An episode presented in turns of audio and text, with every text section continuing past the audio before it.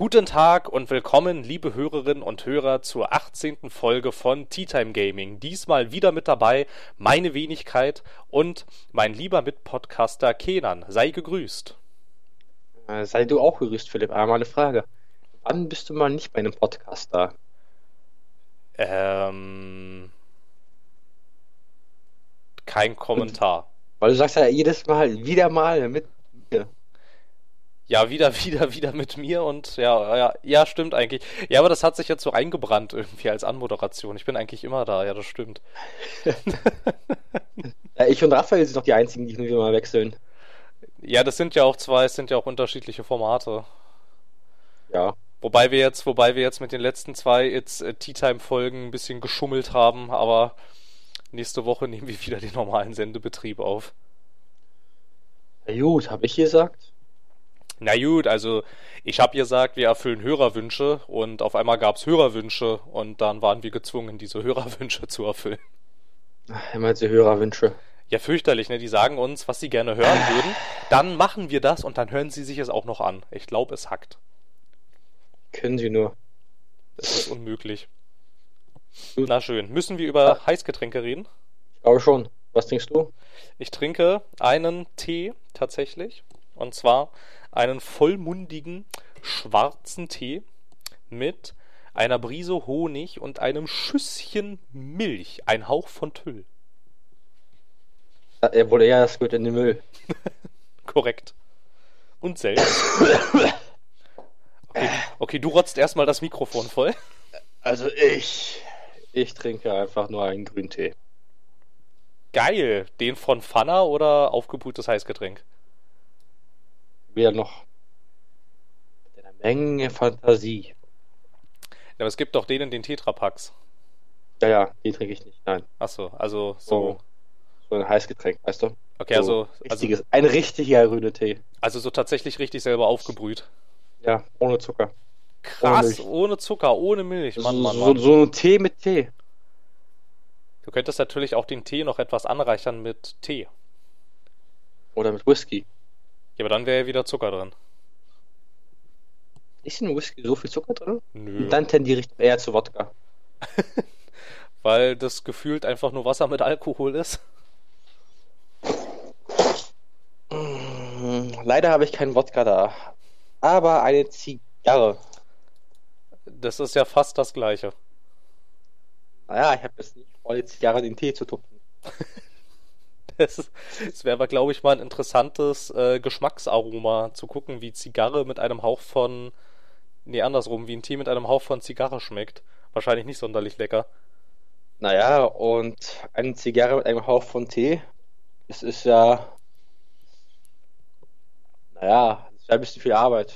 Also, Ja, in der Tat. Na, obwohl du könntest. Na, obwohl es geht ja nicht. Du kannst ja nicht die Zigarre in den Tee tränken und dann anzünden. das so geht das nicht, aber ich kann den, äh, die Zigarre in den Tee tunken, ihn dann trocknen. rauchen. Stimmt. Stimmt, das könntest du machen. Ja, du könntest die Zigarre quasi in Tee einlegen. Dann lässt du die ein paar Tage ziehen und dann trocknen Genau, und dann, dann könntest du sie rauchen. einer meiner Familienmitglieder, oh, schau mal, eine große braune saure Gurke. Eine große, ja, die da so, die da so zum Trocknen auf der Fensterbank liegt, warum auch immer man das mit einer sauren Gurke machen sollte. Na, vielleicht denken sie, sie sind schlecht geworden. Nö. Achso, ich dachte schon, ich, achso, ich dachte, du willst darauf hinaus, dass da dann jemand ähm, beherzt reinbeißt und das Ganze dann essen Das will. kann, das kann ich mir auch super vorstellen. Aber wir reden über Zigarren. Wir reden über Alkohol. Über was reden wir denn heute? Wir könnten natürlich auch jetzt sofort einen Schwenk machen und über Zigarren und Alkohol reden, aber ich glaube, gerade was Zigarren angeht, ist mein Erfahrungsfundus relativ schnell erschöpft. Ach, meiner ist ein bisschen weiter gefächert. Ich habe die billigen geraucht, die bisschen teureren. Und da hatten wir schon jetzt letztens erst aus der Republik halt so eine richtig edle mitgenommen, weißt du. Und die hebe ich mir für einen guten Tag äh, auf. Oder für einen ganz schlechten. Ich wollte gerade sagen, raucht man Zigarren nicht eigentlich immer nur, wenn es einem schlecht geht oder wenn jemand aus seinem engeren Freundeskreis ein Baby gekriegt hat? Dann trifft man sich doch auf der Terrasse und raucht Zigarren. Also jedenfalls die Männer, während sich die Frauen im Wohnzimmer das Baby angucken.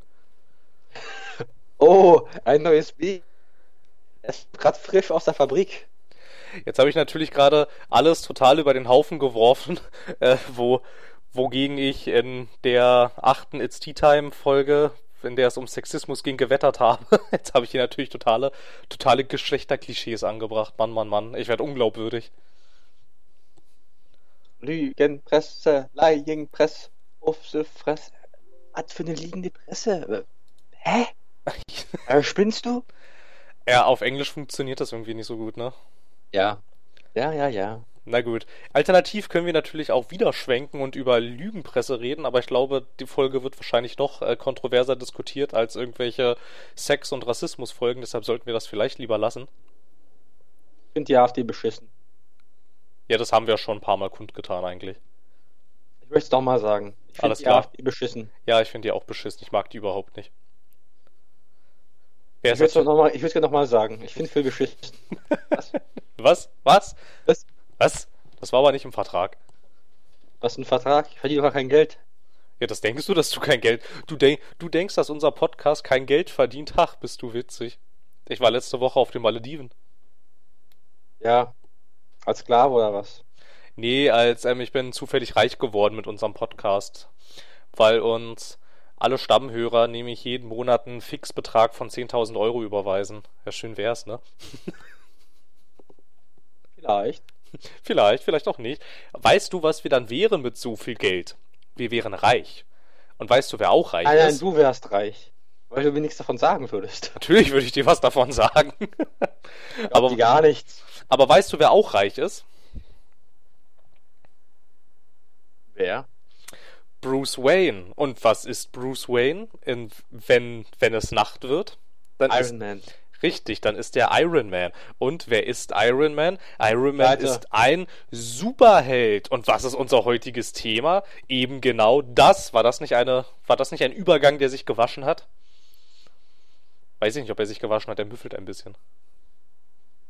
Sehr weit hergeholt, aber warum nicht? Ja, aber irgendwie müssen wir von Geld, Zigarren und Wodka wieder zurückkommen. Aber wir können ja später wieder auf Geld, Zigarren und Wodka zurückschweifen. Ja, wir können, ja, wir können das ja mal versuchen, dass wir kurz vor der Abmoderation tatsächlich versuchen, dahingehend wieder zurückzukommen. Mal schauen, ob wir es schaffen. Ich prognostiziere ein vielleicht.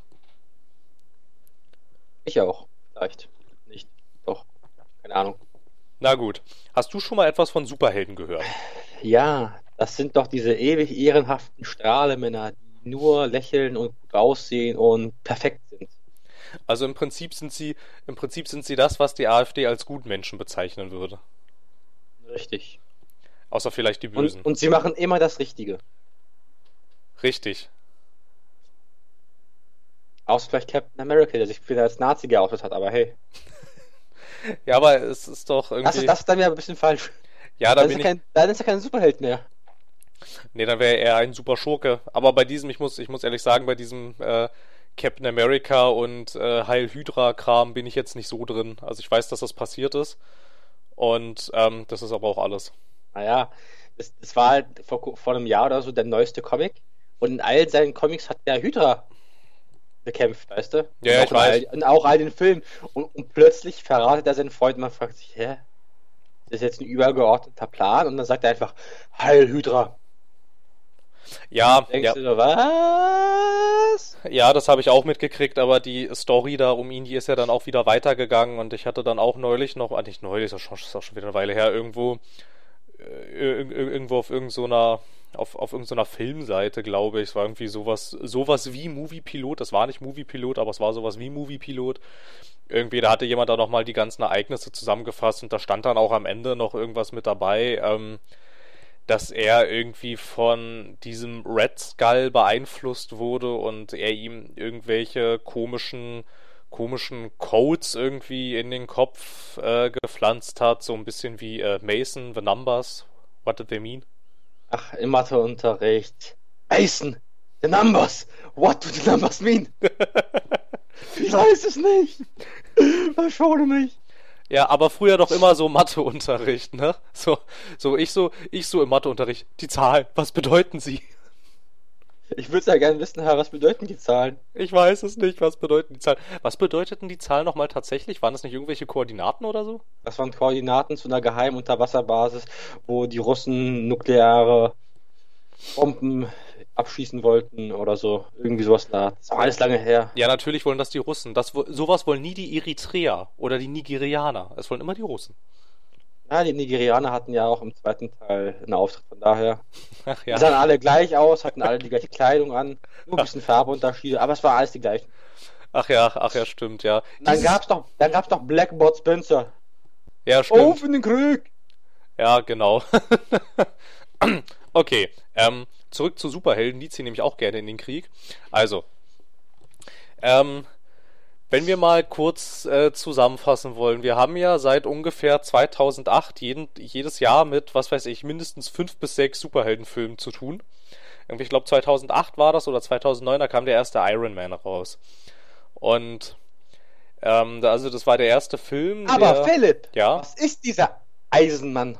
Ich glaube, ich glaube, das ist hinlänglich bekannt, aber na gut, für die zwei Menschen, die die letzten Jahre unter einem Stein gewohnt haben, auf einem fremden Planeten, Iron Man ist, weiß ich nicht, im Prinzip äh, sowas wie Bruce Wayne, nur in ein bisschen freundlicher, also so ein reicher, ein reicher Typ, dem, dem glaube ich ein Rüstungsunternehmen gehört. Ich bin mir nicht mehr sicher, ob es ihm gehört. Ja, doch, es gehört ihm. Gehört ihm. Und ja. ähm, dann, also im Film wird er dann, glaube ich, irgendwo, irgendwo im Nahen Osten, ich glaube, es ist Afghanistan, wird er dann entführt und bastelt da dann so eine Art ja, so eine Art super Kampfanzug im Prinzip und mit dem bekämpft er dann fortan Verbrechen und das war der Auftakt zu diesem Marvel Cinematic Universe und Iron Man war, glaube ich, auch der erste Film, der von Marvel selbst produziert wurde. Marvel hat ja vorher, also einer der, einer der großen Comicbuchverlage, die haben dann im Zuge dessen eine, ein eigenes Filmstudio gegründet und produzieren seitdem jedes Jahr, weiß ich nicht, mindestens fünf bis sechs Superheldenfilme, basierend auf ihren eigenen Lizenzen. Inzwischen tut das, äh, tut das 20th, äh, 20th Century Fox tun das auch. Die haben nämlich die Rechte an der X-Men-Reihe und produzieren jedes Jahr, also nicht ganz so viele, aber ich glaube, weiß ich nicht, so ein oder zwei oder drei X-Men-Filme kommen dann schon mal raus irgendwie. Muss man jetzt mal gucken, wie das jetzt alles weitergeht, nachdem jetzt erst vor kurzem Logan angelaufen ist. Und Jetzt kommt natürlich noch der dritte hinzu, Warner Brothers mit DC. DC gehört nämlich zu Warner Brothers, die haben das mal vor Jahren gekauft und die sind jetzt auch auf die Idee gekommen, lasst uns doch auch mal so ein Kino-Universum machen, nach dem Vorbild von Marvel und haben dann, ähm, ich weiß jetzt gar nicht mehr, wann Man of Steel rauskam, 2012, 2013? Oder 2000? 2012. Ja, irgendwie so in dem Dreh, ne, da kam das raus. Und ähm, der bildete dann, also das haben sie dann im Nachhinein so beschlossen, dieser Film bildete dann den Auftakt zu dem sogenannten DC Extended Universe und der umfasst, glaube ich, im Moment drei Filme, wenn ich mich jetzt nicht irre. Man of Steel, dann Batman vs. Superman und Suicide Squad. Ich glaube, Wonder Woman läuft demnächst an, bin ich mir nicht so sicher. Und da kommt dieses Jahr dann auch noch Justice League und nur so als kleinen Überblick, die ab, die ähm, angekündigten Filme von Marvel selber für dieses Jahr sind einmal Guardians of the Galaxy 2, Spider-Man Homecoming, Thor und äh, Thor Ragnarok. Das sind schon drei Marvel-Filme plus zwei DC-Filme sind dieses Jahr schon wieder mindestens fünf Superheldenfilme, die rauskommen. Ja. Also ja. Es ist es ist es ist unglaublich. Also es ist ich, ich würde schon ich würde es schon als äh, Flut an Superheldenfilmen bezeichnen. Ja. Also ja, sie sind ja echt, so sie sind ja echt omnipräsent. Wie so mal so mal so mal so ganz allgemein kannst du kannst du mit diesem Genre, also ist ja inzwischen auch quasi wird es ja als eigene Genre gehandelt, das Genre der Superheldenfilme. Ach Mensch, das ist natürlich noch nicht genug, ne? Im Zuge äh, dieses Marvel Cinematic Universe, das dachte sich Netflix natürlich auch, lasst uns doch mal Marvel-Serien machen. Da hätten wir, glaube ich, bis dato Daredevil, Luke Cage, Jessica Jones.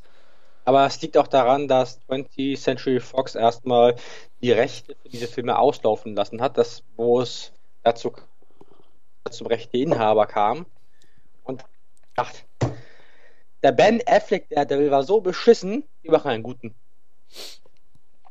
Ja, halt, ja. Der Film war auch scheiße. Ja, ich hab den gar nicht mehr so richtig in Erinnerung. Aber ich meine halt, das, äh, da gibt's jetzt halt auch noch etliches. Also das beschränkt sich nicht nur, beschränkt sich nicht nur aufs Kino und ähm, also Netflix machen lauter, lauter Marvel-Serien. Eine Zeit lang hatten auch die ABC Studios ähm, auch noch ein paar Marvel-Serien gemacht. Die machten die machten, ähm, wie hieß es denn? Agent Carter war von denen und Agents of Shield ist, Shield ist auch noch von denen. Also Agent Carter ist eingestellt. Was jetzt mit Agents of Shield ist, weiß ich nicht genau. Die Serie hatte ich aber auch nie sonderlich groß verfolgt, weil es mich nicht sonderlich interessiert hat. Die gibt's noch und das ist, das ist eine Marvel-Kinderserie. Ja, das habe ich mir schon fast gedacht. Und ähm, bei DC gibt's sowas auch im Rahmen, also die haben ähm, die Rechte an Serien an den US-Kabelfernsehsender The CW lizenziert und da gibt's seitdem, ähm, also es hört eigentlich auch nicht auf, also es angefangen hat mit Arrow, dann kam The Flash, jetzt ähm, Legends of Tomorrow ist noch mit dazu gestartet und vom ebenfalls vom US-Kabelfernsehsender ähm, CBS haben sie dann noch Supergirl sich jetzt eingekauft und ähm, der Fernsehsender Fox produziert seit ein, zwei Jahren die DC-Serie Gotham. Also man kann sich kaum noch retten vor diesem Superhelden-Kram. Naja, du sagst, man kann sich nicht retten. Ich sage einfach, ich schaue es mir nicht an. Ja, natürlich, aber es ist ja omnipräsent eigentlich.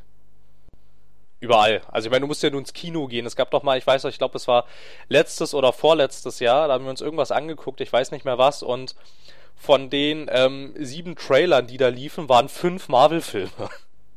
Die anderen zwei war irgendwas anderes. Ja, ja. Und, Ma und Marvel hat ja diesen Big Plan, dem Cinematic Universe, Phase 1, Phase 2, Phase 3. Die ultimative Phase 3, auf die alle warten, die so gut sein wird. Ja, ja, das muss man, das muss man Marvel in der Tat lassen, ob es einem jetzt gefällt oder nicht, aber mit äh, was für einer Akribie, die da ihr Projekt planen, Jahre im Voraus irgendwelche Termine festlegen und ähm, alles, also wie sie das alles durchplanen, das ist schon beachtlich. Das schafft nicht jedes Unternehmen. Das ist respektabel, würde ich sagen. Ja, das ist, das ist echt respektabel. Jetzt mal so, jetzt mal so ganz allgemein. Kannst du denn damit was anfangen? An sich, mit diesem Genre Superheldenfilm. Wie findest du das alles? Naja, ist gutes Popcorn-Kino. Meistens. Die Filme sind, nicht, sind meistens nicht sehr gute Filme, aber innerhalb ihres Genres machen sie ja mehr oder weniger Sinn. Meistens, meistens auch nicht. Aber ich finde, Superheldenfilme sind meistens einfach nur teils mittelmäßiges Popcorn-Kino, das eigentlich meistens nur auf Action und jetzt geht die große Klopperei basiert. Meistens, sage ich. Es gibt für mich ein paar große Ausnahmen. Zum Beispiel die Dark Knight-Trilogie. Das sind so scheiße gute Filme.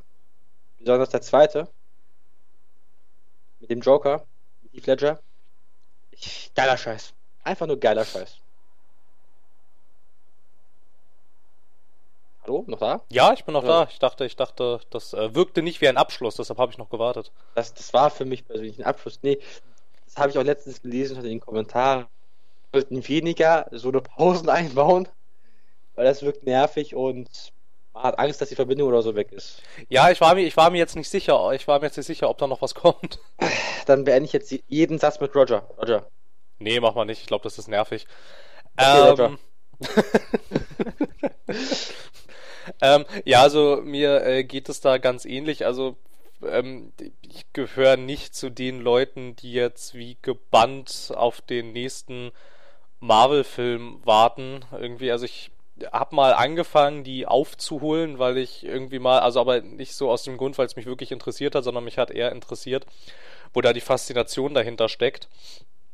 Und dann habe ich halt angefangen, mir sie nach und nach alle anzuschauen, wenn ich mal irgendwo äh, zwei bis zweieinhalb Stunden Zeit hatte und also irgendwo irgendwo verstehen kann ich es schon. Ich finde, das ist ungefähr auf dem gleichen Niveau wie wenn die Leute, wenn die Leute sagen, dass ähm, die Uncharted-Reihe die absolut beste Spielreihe auf diesem Planeten ist. Das würde ich jetzt so pauschal auch erstmal verneinen, aber ich verstehe, wo das herkommt. Also dieses, dieser, dieser, dieser Gedanke.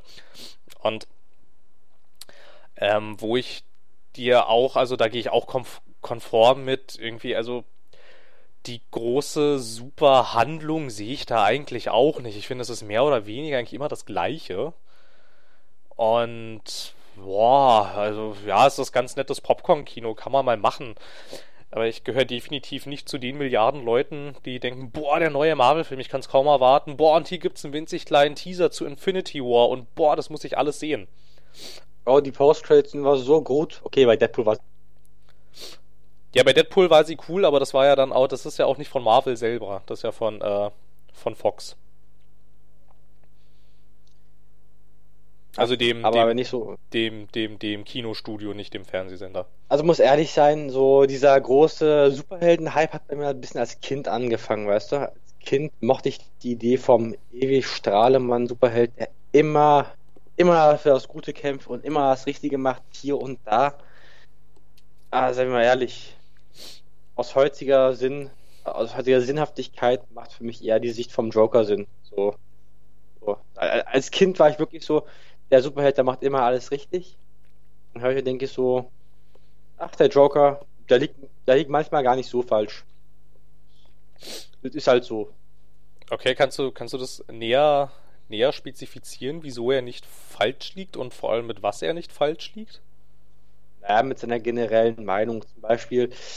Ich würde ihn auch nicht, also er ist irgendwie schon so ein Villain, also so ein Antagonist, aber er macht das auf einer so beschaulichen, menschlichen psychopathischen Weise, dass es doch eher interessant ist, eher spannend, weil zum Beispiel er arbeitet ja kurzzeitig mit zusammen und er mag die Mafia auch nicht wirklich, deswegen lässt er die Mafia alle im Nachhinein ja umbringen, beziehungsweise für sich arbeiten. Hat er schlau gemacht, schlau durchdacht, schlau durchplant. Der ist halt in einem gewissen Punkt mehr als vernünftig gewesen. Der hat halt die große Macht, die gegen ihn kämpft, für sich verwendet missbraucht, weggeschmissen. Und das hat er erstmal fein gemacht. Auch zum Beispiel, dass ihm es gar nicht um das Geld geht, sondern das Geld eigentlich nur ein Haufen Scheiße ist. Es geht darum, es geht darum hier eine Nachricht zu schicken. Send a message, du weißt, weißt schon, als er diesen riesigen Berg von Geld verbrennt, einfach so. Ja, ja, ich weiß. Achso, also, also, also, das also, ganze Schwarzgeld. Also du beziehst dich jetzt eher auf den ähm, aus der The Dark Knight Trilogie, weil es gibt ja verschiedene Interpretationen vom Joker. Ja, ich meine ich mein jetzt allein den Dark Knight, den Heath Ledger Joker. Achso, okay. Ich, ich finde, ich find, der ist super gemacht. Ich finde den super cool. Und ich muss auch überlegen, wenn ich als Mensch eher Superman sein könnte oder der Joker, wäre ich lieber der Joker. Ich glaube, als Joker hätte ich mehr Spaß im Leben. Muss ich ehrlich sagen. Puh, das ist jetzt natürlich eine schwierige Frage. Als Superman zum Beispiel könntest du natürlich auch äh, so durchs Weltall fliegen und dir das alles mal so anschauen, wie es da so aussieht und so. Das würde mich auch persönlich schon sehr reizen. Das würde mich auch interessieren, aber da das Universum an sich unendlich ist und du als Superman einfach herumfliegst, das ist so ein bisschen wie. Das wäre für mich so nach dem Prinzip wie Autobahn fahren, weißt du? Du fährst Autobahn, oh, rechts ist ein ganz hübsches Dorf. 200 Kilometer, oh, links ist ein ganz hübsches Dorf. Als Superman, wenn du in endlichen Weiten des Weltalls anschauen wollen würdest, würdest du einfach durchfliegen. Oh, schöner Planet. Oh, ein nicht so schöner Planet. Also so ein bisschen, so ein bisschen wie No Man's Sky. Ich fliege die ganze Zeit durch die Gegend, weiß nicht, was ich machen Das soll. ist doch langweilig. Und, und sehe und seh überall halbherzig in die Landschaft gesetzte Planeten. Ja, und vor allem, du bist ja auch als Superman mehr oder weniger unsterblich. Du bist unverwundbar, unkaputtbar. Und irgendwo musst du auch ein bisschen menschlich sein, weißt du? Naja, du bist jetzt, du bist jetzt per se. Ich, das, das, das ist jetzt tatsächlich eine Frage, das weiß ich gar nicht. Wird Superman älter? Also auf der Erde wird er es nicht, aber so generell. Weil zum Beispiel, weil zum Beispiel seine Eltern auf dem Planeten Krypton, ich meine, der Vater war recht betagt, die Mutter war jetzt auch nicht mehr die jüngste, also irgendwo scheinen die ja schon irgendwie zu altern. Oder liegt es halt einfach nur an unserem, an unserem Sonnensystem und an unserer Sonne und könnte er tatsächlich eigentlich gar nicht wirklich durch das gesamte Universum reisen, weil da dann die ganzen Sonnenkonstellationen irgendwie anders sind. Da müsste man Also- jetzt mal einen Superman-Crack fragen, das weiß ich tatsächlich nicht. Also ich sag mal so, wie es ist, das ist meiner Meinung nach irgendwo wieder eine lunative Dissonanz, weil wenn wir uns nach den, er muss ja irgendwann mal ein Baby gewesen sein und dann ist er in dem Film zum Beispiel ein ausgewachsener 25, 30-jähriger Mann. Keine Frage. Aber auch in den Comics wird in der Überzahl meistens so dargestellt, als würde er halt nicht altern. Ja, aber in den Comics altert ja sowieso niemand. Ja. auch so eine Sache. Irgendwie, ne, also. Außer, außer halt Old Batman oder Old Logan. Ja, Old. Na, aber bei äh, Batman ist das die The Dark Knight Returns Reihe, wo er alt ist. Also, es, also es heißt nicht, es heißt nicht per se Old Batman. Bei Ja. Logan, da bin ich nicht so drin, das weiß ich nicht. Der, der Old Logan doch. Gibt's da Old so Man eine, Logan. Ja, ja. äh, achso, gibt's da so eine Comicreihe? Ja, ja, da, da, da ist auch Xavier und Co., da sind die alles. Ja. O- Wolverine, Old Man Logan heißt der Comic, ja, ja. Da ist, Ah, er halt ein, okay. ist er halt ein alter Mann. Ja, das ähm, impliziert der Name ja auch schon.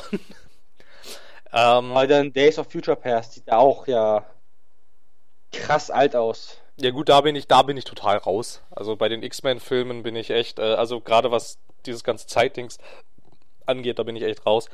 Ähm, du hast jetzt von deinen ersten Berührungspunkten mit Superhelden gesprochen. Was, wer war denn der erste? Quasi, weißt du das noch so ungefähr? Der erste, der dich so richtig beeindruckt und äh, gecatcht hat? Der erste Superheld, der mich so richtig gecatcht hat. Als Kind, damals. Ah. Also auf jeden Fall nicht Aquaman. Den fand ich schon damals beschissen. Muss ich ehrlich sagen. Ja, das ist ja dein gutes Recht. Ich glaube, damals war das wirklich so. Das war halt.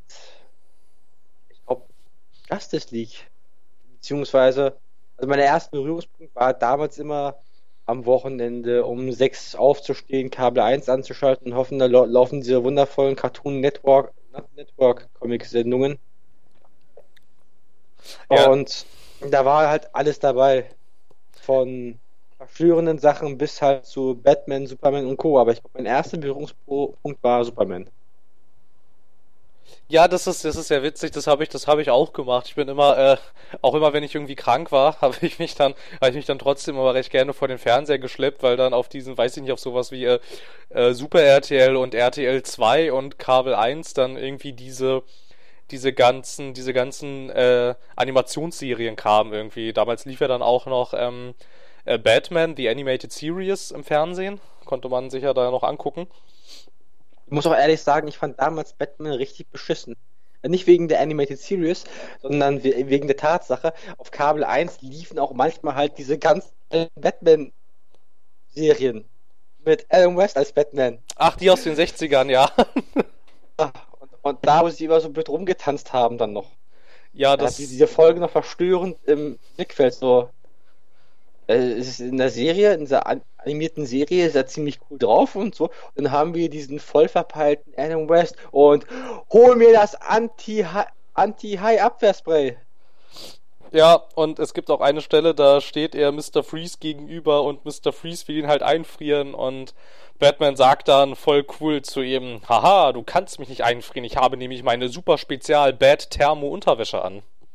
Es- Ja, das ist schon ziemlich, ist schon ziemlich, schon ziemlich nett. Aber wo wir jetzt gerade bei Batman sind, das war glaube ich so, also nee, mein erster Berührungspunkt war glaube ich Spider-Man, auch den ich so ein bisschen cool fand, aber es kam dann, äh, Tobey Maguire, der einzig wahre. es kam dann, nee, es war dann diese Zeichentrickserie erstmal, ich weiß nicht welche. Die fand ich auch damals ziemlich cool. Ich weiß also, da aber- gab es auch so viele. Ja, ja, ich wollte gerade sagen, ich weiß aber nicht, welche das war irgendwie. Also die war, also jetzt, wenn ich mich so an den Zeichenstil erinnere, würde ich sagen, sie war recht alt. Also wahrscheinlich so, weiß ich nicht, aus den 90ern oder so. Diese Batman Animated Series, die war ja auch aus den 90ern. Und das waren so diese beiden Serien, die ich damals schon immer so ganz gerne geguckt hatte. Die Batman-Serie musste ich tatsächlich, als ich klein war, musste ich die noch, also als ich ganz klein war, musste ich die noch heimlich gucken, weil meine Mutter meinte, das ist viel zu düster und viel zu böse. Ich immer heimlich vor den Fernseher geschlichen habe ich Batman geguckt. Ja, und dann, ja, ansonsten, dann war es irgendwie echt wieder so eine ganze Zeit lang irgendwie, irgendwie Spider-Man, bis es dann halt irgend, irgendwann habe ich dann, ich weiß gar nicht, ich glaube im zarten Alter von elf, zwölf, zehn irgendwie, habe ich dann ähm, den Film Batman gesehen mit ähm, Michael Keaton als Bruce Wayne und Jack Nicholson als Joker und den fand ich so cool damals irgendwie. Obwohl er eigentlich auch schon recht alt ist, der ist irgendwie von 89 oder so und so sieht der Film halt auch aus, ne? Aber ich finde, also wenn man ein bisschen was für Batman übrig hat, dann kann man den auch immer noch äh, äh, immer noch gut gucken. Und dann habe ich halt damals diese diese Reihe dann entdeckt, die ähm, mein Onkel auf VHS-Kassette hatte. Der hatte alle vier Teile. Und die habe ich mir dann alle immer, wenn keiner hingeguckt hat, habe ich mir die alle angeguckt. Und ich fand schon damals, dass dann die Batman-Filme, als die Kostüme auf einmal Nippel hatten, die fand ich irgendwie damals schon eigenartig. Da war mir, da, da war mir, da war mir damals schon bewusst, dass die irgendwie scheiße sind. Warum hat, warum fahren seine Nippel aus? Ja, also, also irgendwie der erste, also irgendwie die ersten beiden Filme, die sind ja noch von Tim Burton, die sind wirklich richtig cool. Und ähm, dann der erste Film von äh, Joel Schumacher, der geht noch, der ist noch okay, den kann man noch gucken, ist glaube ich mit, ähm, sag ich mit dem Riddler und ähm, wie Harvey Dent zu Two-Face wird, aber dann der zweite, ne? Der zweite von Joel Schumacher und der vierte insgesamt und auch der letzte, nämlich Batman und Robin, also der taugt eigentlich nur noch, wenn du ihn nicht mehr als Superheldenfilm vermarktest, sondern als Komödie. Ansonsten kannst du den Film echt vergessen. Sowas lächerliches habe ich äh, abseits der 60er Jahre Batman-Serie selten gesehen. Also ich frage mich, wie da irgendjemand bei Warner Brothers auf die Idee kam, dass das eine gute Idee ist. Das also erschließt sich mir echt nicht so ganz. Ja. Na gut, so ähm, prinzipiell so jetzt, kannst du denn jetzt eigentlich noch was mit Superhelden anfangen? Oder würdest du eher sagen, das ist sowas für jüngere bis äh, junge, junge Erwachsene, wobei wir ja jetzt auch noch junge Erwachsene sind, aber weiß ich nicht. Wie würdest, wie würdest du denn das bewerten? Und vielleicht auch im gleichen Atemzug, warum gucken wir uns das denn so gerne an? Wo liegt denn da die Faszination? Deiner, deiner Ansicht nach? Also erst an meiner Ansicht nach, wo die Faszination liegt, die Faszination Gewalt ist einfach in jedem Menschen irgendwo irgendwie vorhanden. Damals im alten Rom, im antiken Rom, gab es halt Gladiatorenschlachten, heute gibt es halt MMA. Damals gab es schon immer aus Gründen der Sinnlosigkeit. Ja, ganz kurz vielleicht für die Heute nicht Wissenden, was ist, was ist, was ist MMA? MMA, Mixed Martial Arts. Das ist einfach ein, sagen wir mal so, drei bis vier, fünf Quadratmeter großer Käfig. Da steckt man zwei Typen rein, verprügeln sich bis aufs Äußerste. Gut, aber, aber so richtig, so mit Blut, mit Zähne, was auch immer. Ja, Zähne braucht ja auch keiner. Ja, ja, okay. Also halt für alle, alle, alle Unwissenden, wie war die Abkürzung, nämlich jetzt auch nicht geläufig. Mixed Martial Arts, ja. Ja, okay. Und ich finde, Menschen generell steckt einfach die Faszination Gewalt. So, ich finde, Gewalt kann man super als Stilmittel benutzen, aber wenn man das dann irgendwie in Filmen oder Serien darauf ausbaut, dass es nur noch um die Gewalt geht, dass Gewalt das Handlungsmittel ist, dass Gewalt die Handlung vorantreibt, mindestens im körperlichen, dann finde ich das auch irgendwann mal langweilig. Weil Leute, also ich bin ganz ehrlich, ich mag halt diese ganzen John Woo-Filme von damals. Oder ich mag auch zum Beispiel diese ganzen asiatischen Kampffilme. Ong Bak oder wie auch heißen. Oder die ganzen John Lee Johnny Jet Li. Äh, ich, ich, mag einfach Kampffilme. Ich mag auch zum Beispiel Undisputed. Ich finde, die Filme machen super Spaß. Aber bis auf Gewalt haben die auch irgendwo anders Handlung. Die vermarkten sich halt auch durch Käfigkämpfe oder Zweikampf. Aber Undisputed hat zum Beispiel so eine mehr oder minder verständliche Rahmenhandlung, wo es um Verrat geht, gegen ihn wird gewettet, das ist halt alles ein abgekartet. Was diese ewige Leier voll, das ist alles ein abgekartetes Spiel, kommendste Kämpfer. Und wenn ich mich genug anstrenge beim Training, dann mache ich ihn trotzdem kaputt und gewinne dieses abgekartete Spiel. Abgekartete Spiel. Du weißt doch, das Klischee schlechthin. Aber Undisputed macht das zum Beispiel darum gut. Und die alten Filme haben, die Idee ist ja auch nicht schlecht. Aber mittlerweile kann das über die letzten Jahre halt so, es ist in allen Filmen dieses Klischee verwendet worden. Ob in einem Rennfilm, dieses Rennen ist ein abgekartetes Rennen. Ob im Kampf, dieser Kampf ist ein abgekartetes Kampf. Oder im Schachspiel, das ist alles abgekartet. Überall. Überall ist dieses Klischee vorhanden. Aber ich muss ehrlich sagen, Superhelden, so was meiner Definition nach Superhelden sind, ist nichts mehr für mich. Superhelden sind für mich halt diese ewig ehrenhaften Strahlemänner. So, mindestens in der, im Filmgenre.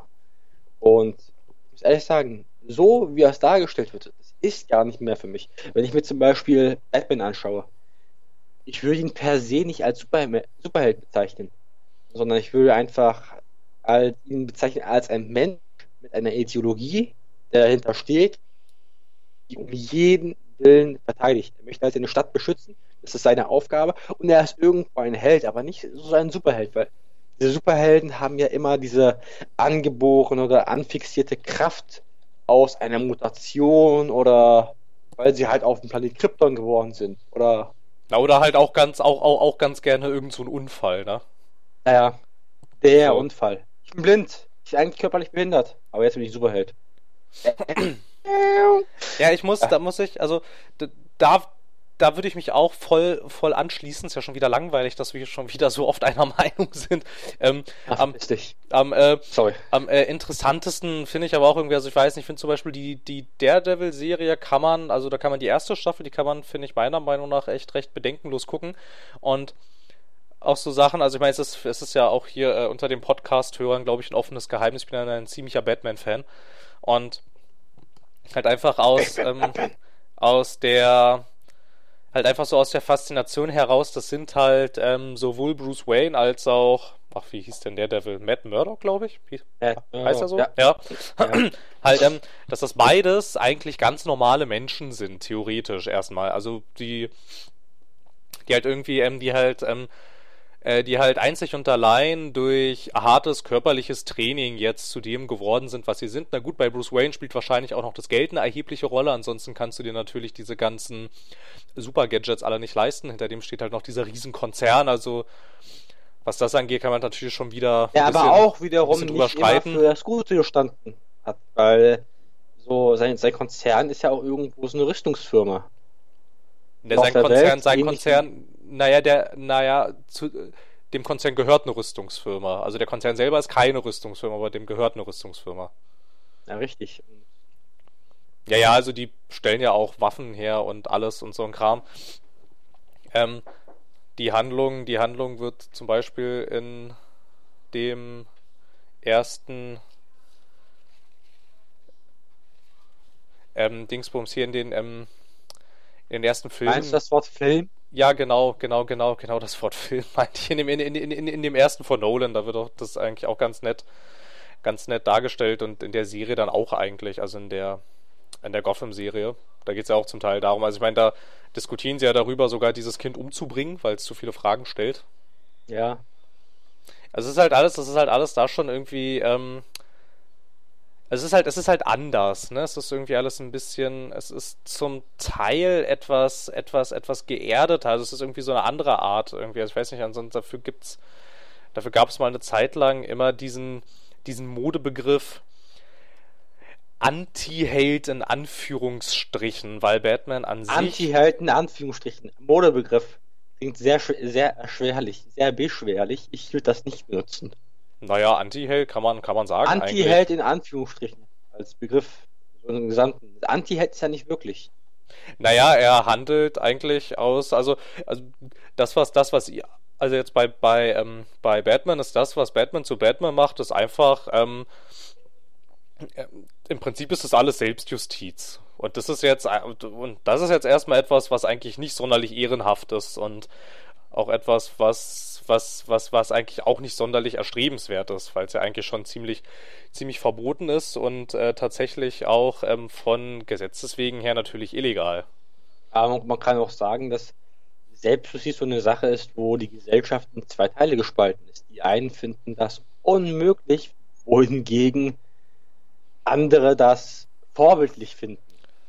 Naja, da wo, da wo Batman herkommt jetzt, also von den, ähm, von den Autoren her und von den Leuten, die den erdacht, erdacht haben, das sind Amerikaner und im amerikanischen Gesetz geht Selbstjustiz überhaupt nicht klar. Wenn du da jemanden umbringst, weil er deine Tochter umgebracht hat, kommst du genauso gut dann hinter Gittern wie der eigentliche Mörder. Also was da, also, also da ist, da ist Selbstjustiz kein Thema Ja, eigentlich. das, das habe ich nie, das habe ich niemals irgendwie, das habe ich niemals irgendwie anschlagen wollen. Selbstjustiz ist halt so eine Sache.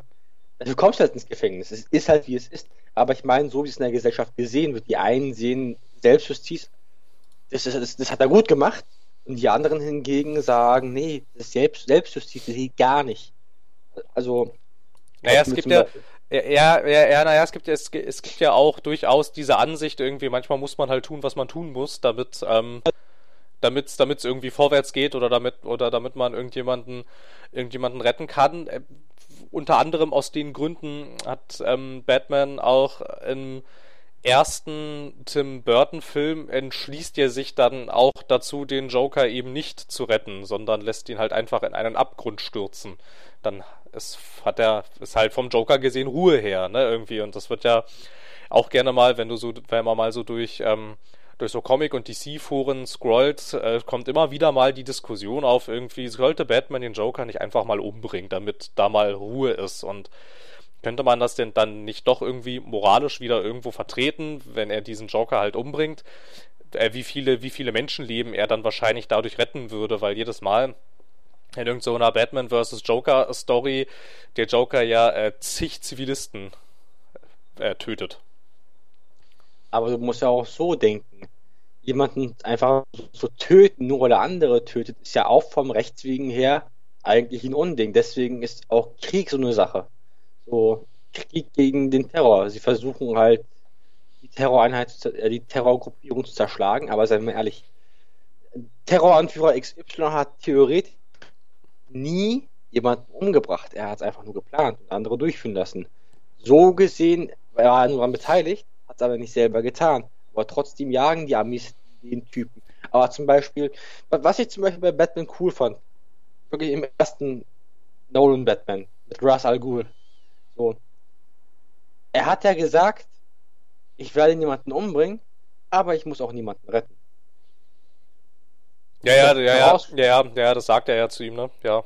Da, damit hat es sich auch irgendwo ziemlich einfach gemacht, aber da muss man muss auch ehrlich sagen, würde man jetzt irgendwie versuchen, das schwer, schwer begründlich kontrovers reinzubringen, ihn halt irgendwie umzubringen oder umbringen oder sterben zu lassen, wie auch immer, man würde sich das nicht einfach machen. Es würde zu nichts führen. Wenn man jetzt noch am Ende 10.000 Mal darüber diskutieren würde, dass Russ Al Ghul eigentlich hätte leben müssen oder hätte eigentlich tot sein müssen, oder wie auch immer. Das hätte einfach zu nichts geführt. Und das hätte eigentlich für den Film, für das Ende, so viel aufgeworfen, dass man eigentlich gesagt hat, das Ende war eigentlich scheiße. Muss jetzt gerettet werden, muss jetzt nicht gerettet werden. Die Sache Selbstjustiz und dann nicht Selbstjustiz ist halt irgendwie so komisch. Naja, er hat da. Naja, also er hat da schon seine Prinzipien und seine Ideale über Haufen geworfen, indem er ihn nicht gerettet hat. Also theoretisch würde ich auch sagen, also, also weil er halt dachte, ich würde ihn ja jetzt quasi gerne töten, aber weil ich ja sage, ich töte niemanden, dann rette ich ihn halt einfach nicht. Das ist, weiß ich nicht. Also ich bin ich mir schon, also, also ich, ich, ich würde sagen, im Prinzip, im Prinzip ist, also er ist ja, er ist ja dafür verantwortlich, dass Ra's al Ghul diesen Film nicht überlebt hat. Da ist Batman für verantwortlich. Er hätte es nämlich sehr einfach verhindern können. Ja. Und dementsprechend würde ich halt auch sagen, er hat ihn nicht ermordet, aber er hat ihn umgebracht. Er hat seine, seine Prinzipien in den Haufen geworfen. Ja, in gewisser Weise schon. Es gibt, es gibt auch so ähnliche Stellen, gibt es in den Arkham-Spielen, wo, ähm, Batman dann eine bestimmte, bestimmte ähm, Schurken halt nicht umbringt, sondern er hilft ihnen halt einfach nicht. Und dadurch sterben sie dann, weil er ihnen nicht hilft, obwohl er es hätte machen können. Irgendwie, da gab es dann auch so ein paar, ein paar Szenen, als ich das äh, gespielt hatte, wo ich dann auch dachte, ja, gut, also, naja, also im Prinzip hast du jetzt ja gerade Superschurke XY eigentlich um die Ecke gebracht, ne? Aber na gut, sei es drum. Ja, überleg mal, ein Batman wie Superman hat ja auch seine Haufen, seine Prinzipien über den Haufen geworfen. Angefangen mit Granatwerfern zu schießen und Deutungen zu bringen und da und. Also. Na, gut, das hatte ja einen anderen Kontext. Also, das hat einen anderen ja, Kontext, aber ich Kontext finde, ich finde, den moralischen Verfall des Batmans könnte man gut thematisieren. Man könnte ihn einfach innerhalb der Film- und Serienreihe irgendwann da wirklich dazu bringen, dass er halt wirklich seinen moralischen Verfall wirklich hat und dass man die Serie so mehr oder weniger ein bisschen zu Ende bringt.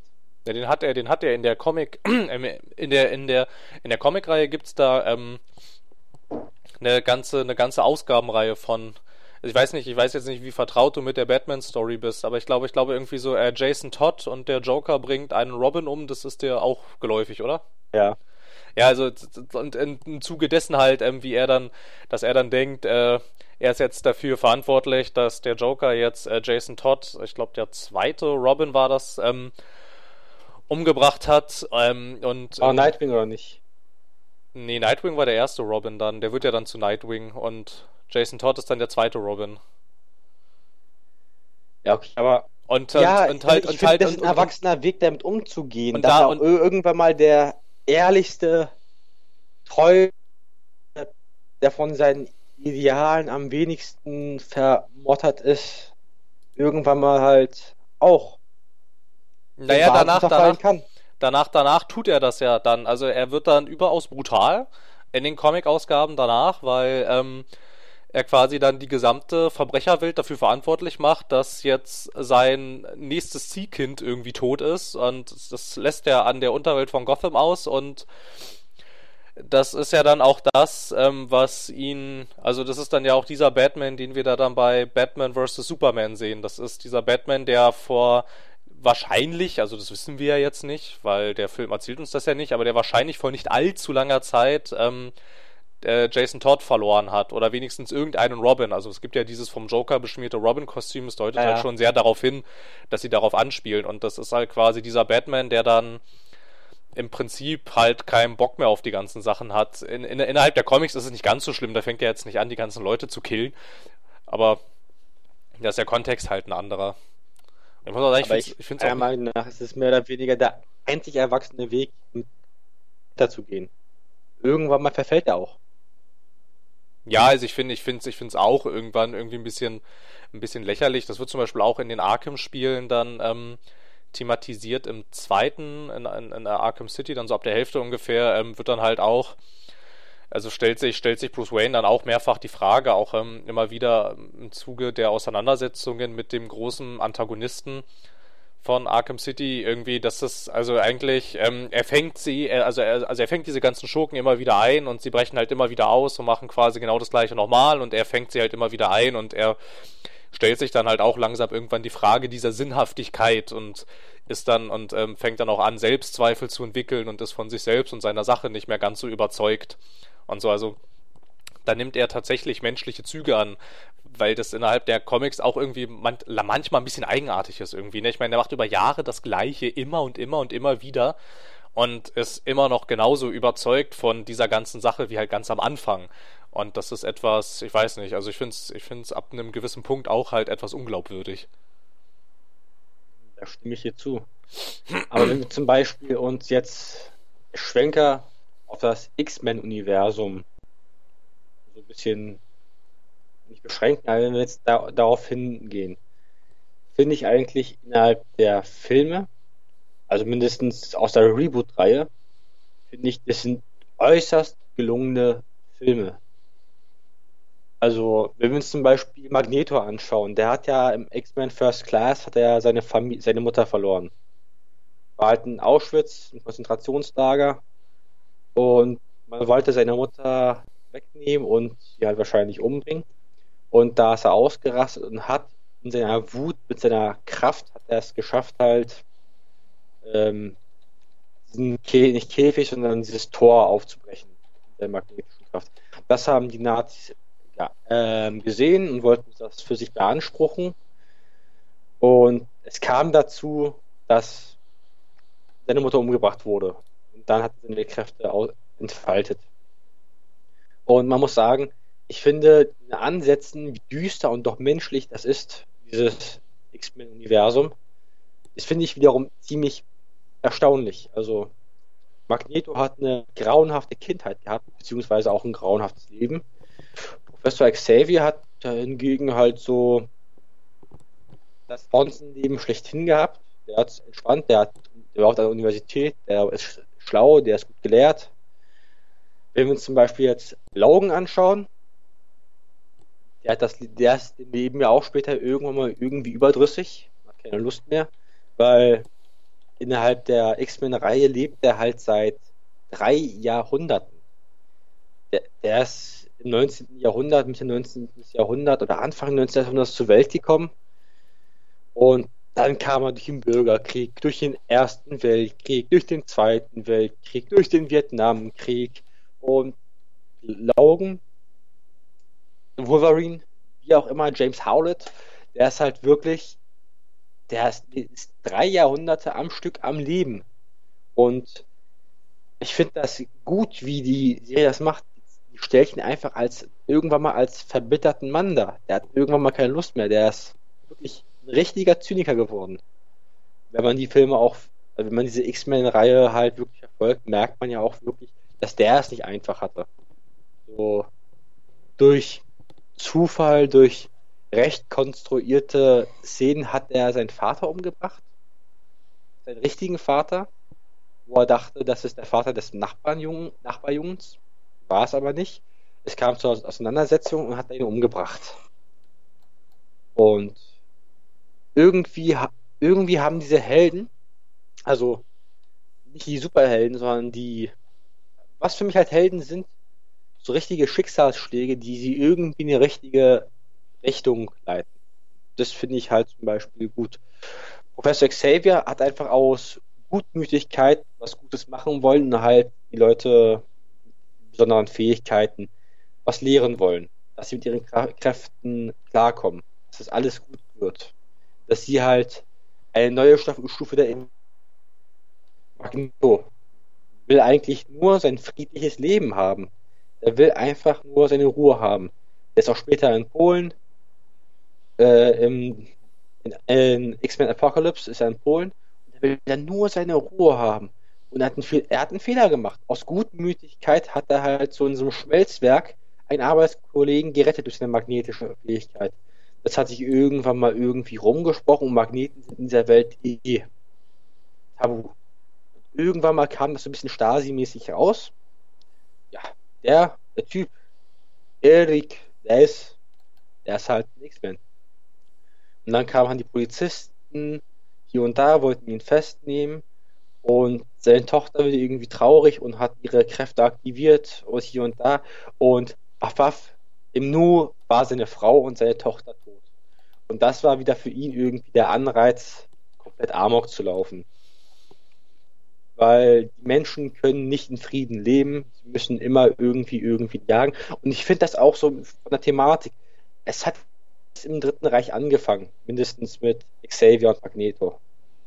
Wohingegen das schon mit Logan, wo man wirklich sagen kann, der ist eigentlich der erste richtige, also der als erstes aufgetauchte X-Men überhaupt. Wenn man jetzt bei Apocalypse, jetzt zurückdenkt, ist eigentlich er der erste richtige, aber drauf geschissen jetzt mal. So, diese X-Men-Reihe hat ja ihren Beginn so im Dritten Reich.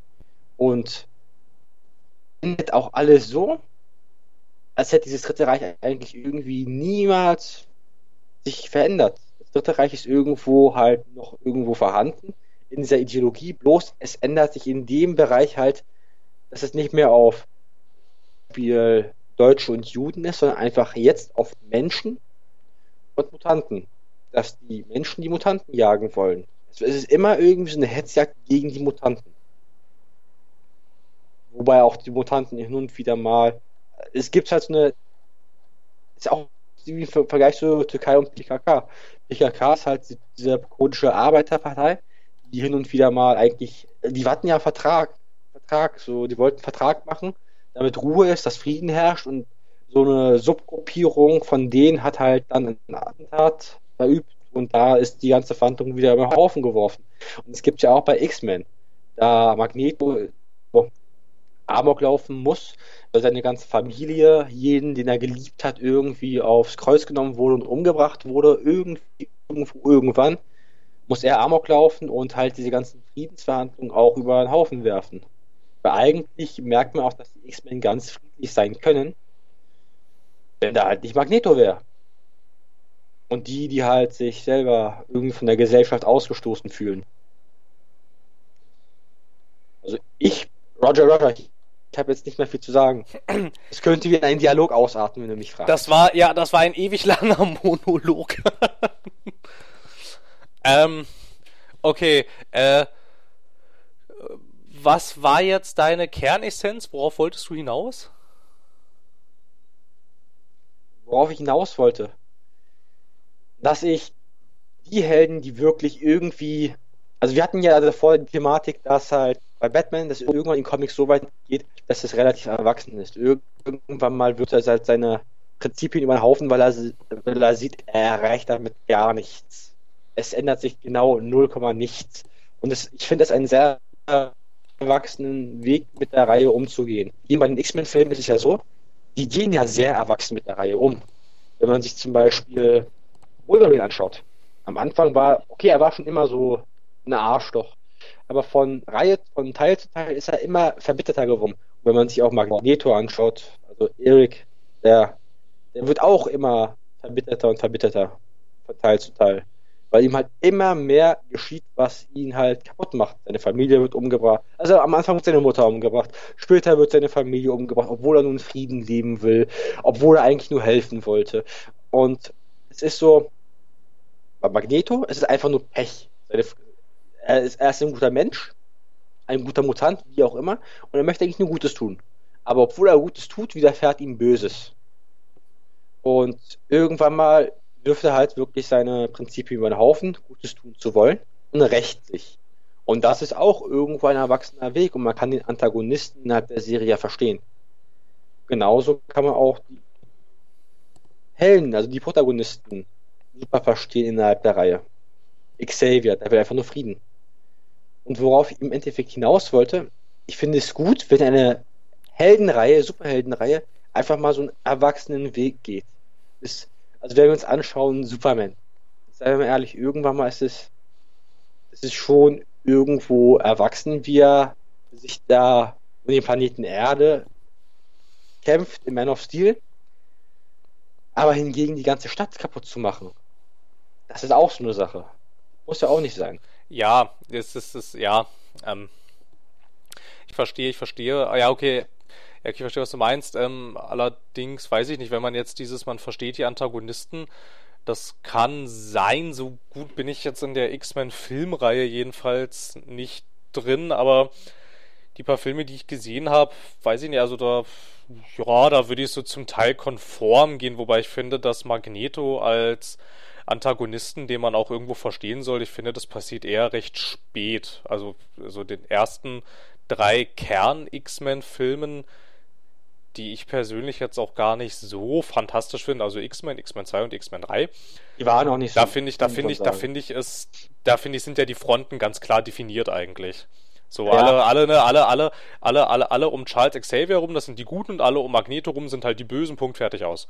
Und diese weitere Charakterisierung irgendwie, also ich glaube, den ersten von diesem Zeit-Reboot da irgendwie, also auf jeden Fall das, was du da so erzählt hast, irgendwie mit dem Konzentrationslager und so, das kenne ich auch alles. Also ich glaube, ich glaube, ich glaub, das ist einer der wenigen Filme danach, die ich da noch gesehen habe. Irgendwie, da würde ich dir dann recht geben, aber das ist eher irgendwie sowas, was im Nachhinein passiert ist. So, ich glaube, das war nicht von, Anfang an so gedacht. Ich glaube auch tatsächlich, dass, also ich meine, es liegt ja dann auch ein bisschen Zeit zwischen dem ähm, X-Men 3 und dann erst dem nächsten. Ich bin mir auch wahrscheinlich, also ich bin mir da recht sicher, dass das auch gar nicht von Anfang an so geplant war, dass man da jetzt noch so einen riesen Plot drumherum spinnt. Irgendwie. Die Reihe brauchte einfach wieder mal einen Reboot. Deswegen haben die auch zwei verschiedene Zeitlinien, die sie ein bisschen abgefuckt haben. Aber sie haben ja auch innerhalb der Comic-Reihe zwei verschiedene Zeiten mit Days of Future Past, was sie auch später irgendwo irgendwie eingebunden haben. Oh, oh. Bei den X-Men gibt es in den Comics, da gehören sie ja zu Marvel und bei Marvel, da gibt es zigtausend Zeitlinien. Ja. Irgendwie, also ich ja. meine, da gibt es so viele Paralleluniversen. Irgendwie, es würde, es wurde ja auch, ähm, es wurde ja auch diskutiert bei dieser Captain America ähm, und Heil Hydra Sache, dass das gar nicht in der Hauptzeitlinie spielt, sondern in einem Paralleluniversum. So, das, also, da gibt es so viel Kram irgendwie, also äh, also was das angeht, ist DC tatsächlich noch ein bisschen schlimmer mit den Universen. Also bei Marvel geht es noch einigermaßen, aber es ist halt schon. Behalt da mal den Überblick, wenn du nicht von Anfang an mit dabei warst. Das ist schon ziemlich schwierig eigentlich. also ich so, sage dir so, wie es ist. Bei dem Film kommst du relativ gut daher, mindestens bei X-Men ja, es mangelt natürlich auch gerade also, ein bisschen an der, an der, an der Zugänglichkeit zu den Filmen. Aber na gut, ja, ich weiß nicht, ich hatte auch mal überlegt, die vielleicht mal nachzuholen, aber puh, keine Ahnung. Also ich sag dir wirklich, diese X-Men First Class und Days of Future Past und besonders Apocalypse, die sind echt sehenswert. Also in First Class und Apocalypse sieht man auch richtig mal die Tragödie des Magnetos. Das ist so, das tut mir auch wirklich leid. In Apocalypse, der will ja eigentlich nur seine Ruhe haben. Der will, der lebt ausgeschieden von der Gesellschaft, der arbeitet hin und wieder mal so im Stahlwerk, so im Schmelzwerk und er möchte eigentlich nur mit seiner Familie in Polen Ruhe genießen. Er hilft jemandem, es spricht sich weiter und dann ist er der böse gesuchte Magneto und soll umgebracht werden.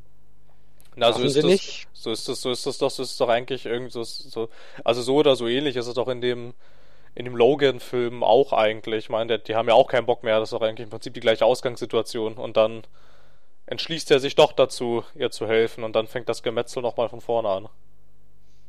Ja, also, ach Gottchen, bei Logan ist es ja so, die. Naja, naja, naja, so wie du es jetzt skizziert hast, ist es ungefähr das gleiche. Ja, ungefähr ist es das gleiche, da stimme ich. Man muss auch so sagen, innerhalb des X-Men-Universums irgendwann mal sind halt die Mutanten die gesellschaftlich Verstoßenen, die werden halt gejagt.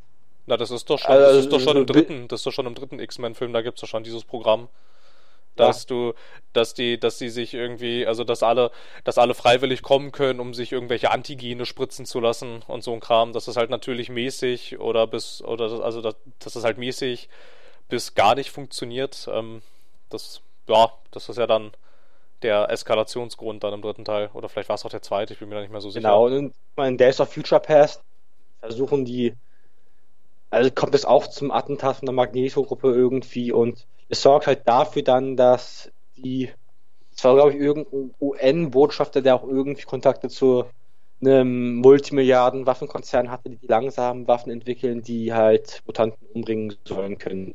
Und da bringt halt, oh Gott, ich weiß nicht mehr, wie die blaue heißt. Mystique oder Mystique, so? Mystique, genau, Mystique. Und die bringt halt da einen um und hinterlässt halt durch Zufall gehen und innerhalb des Zeitlinien-Fuck-Ups in dem Film, also der ist noch gut verständlich in Days of Future Past, das so aus, dass innerhalb der Zukunft ihre Gene gefunden werden, daran gearbeitet wird und damit halt Kreaturen geschaffen werden, die halt diese X-Men ausräuchern sollen. Jo. Und das, das ist eine totale Dystopie innerhalb dieses Films.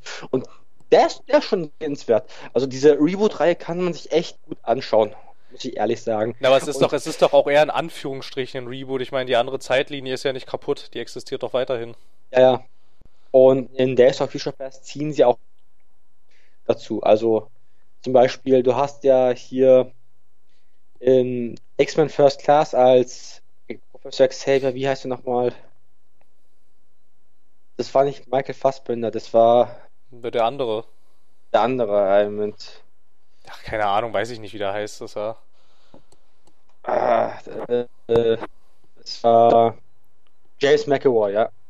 James McAvoy ist halt der junge Xavier in First Class. Und im zweiten Teil ist es halt wieder dieses Zeitlinien-Fuck-up bisschen. So, da, da, ist man halt am, halt am Anfang halt hier ähm, komplette Originalbesetzung aus den ersten drei X-Men-Teilen. So wirklich, die sind halt alle da. Und dann wird das irgendwie über eine Mutantenkraft, ja, du musst in die Zeit zurückreisen, hier und da, um das alles zu retten. Und ich würde das nicht mal als richtigen Zeitlinien-Fuck-up darstellen. Das ist einfach so. Ich glaube, es ist mehr oder, mehr oder weniger, es wird, es werden als zwei Zeitlinien gehandelt, aber ich habe so die Vermutung, es ist im Endeffekt eigentlich nur eine einzige Zeitlinie. Weil man kann innerhalb der ersten drei X-Men-Teile nicht sagen, dass das, was bei X-Men First Class oder bei Days of Future Past oder Apocalypse geschehen ist, dass es auch nicht vor den ersten drei Teilen spielen hätte können. Aber worauf ich hinaus will, wenn sie in der Zeit zurückreisen, in den jungen Jahren, dann sind das immer noch dieselben Charaktere und machen immer, immer noch dieselben Sachen. Und wenn man jetzt zum Beispiel von X-Men Days of Future Past dahin geht zu den Stellen spult, wo sie wo die 1 bis 3 da sind, dann ändert sich auch jeder einzelne an die Geschehnisse, die bei X-Men First Class passiert sind. Und weiterhin. Also es macht, irgendwo ist es in sich selber zusammengestrickt, wird jedoch als zwei Zeitlinien geahndet. Es ist ein bisschen verwirrend. Das ist so keiner Mindfuck. Ja, also ich kann mich da Deadpool nur ganz anschließen. Ich verstehe das auch nicht so ganz, wenn ich da von außen rauf gucke. Ja. also, er sagte ja auch, ne, ja, und welche X-Men seid ihr jetzt? Die neuen oder die alten? Irgendwie verstehe ich das alles nicht. Ja. ja. Ja, also, äh, äh, äh, zusammenfassend betrachtet, ähm, ist sind, sind diese ganzen Comic-Verfilmungen oder Comic-Geschichten irgendwie interessanter, wenn sie auch mal, ja, wie drücke ich es jetzt vorsichtig aus, das Gehirn ansprechen und quasi nicht nur, boah, alles geht kaputt, cool. Prügelei, Prügelei, Prügelei, Prügelei.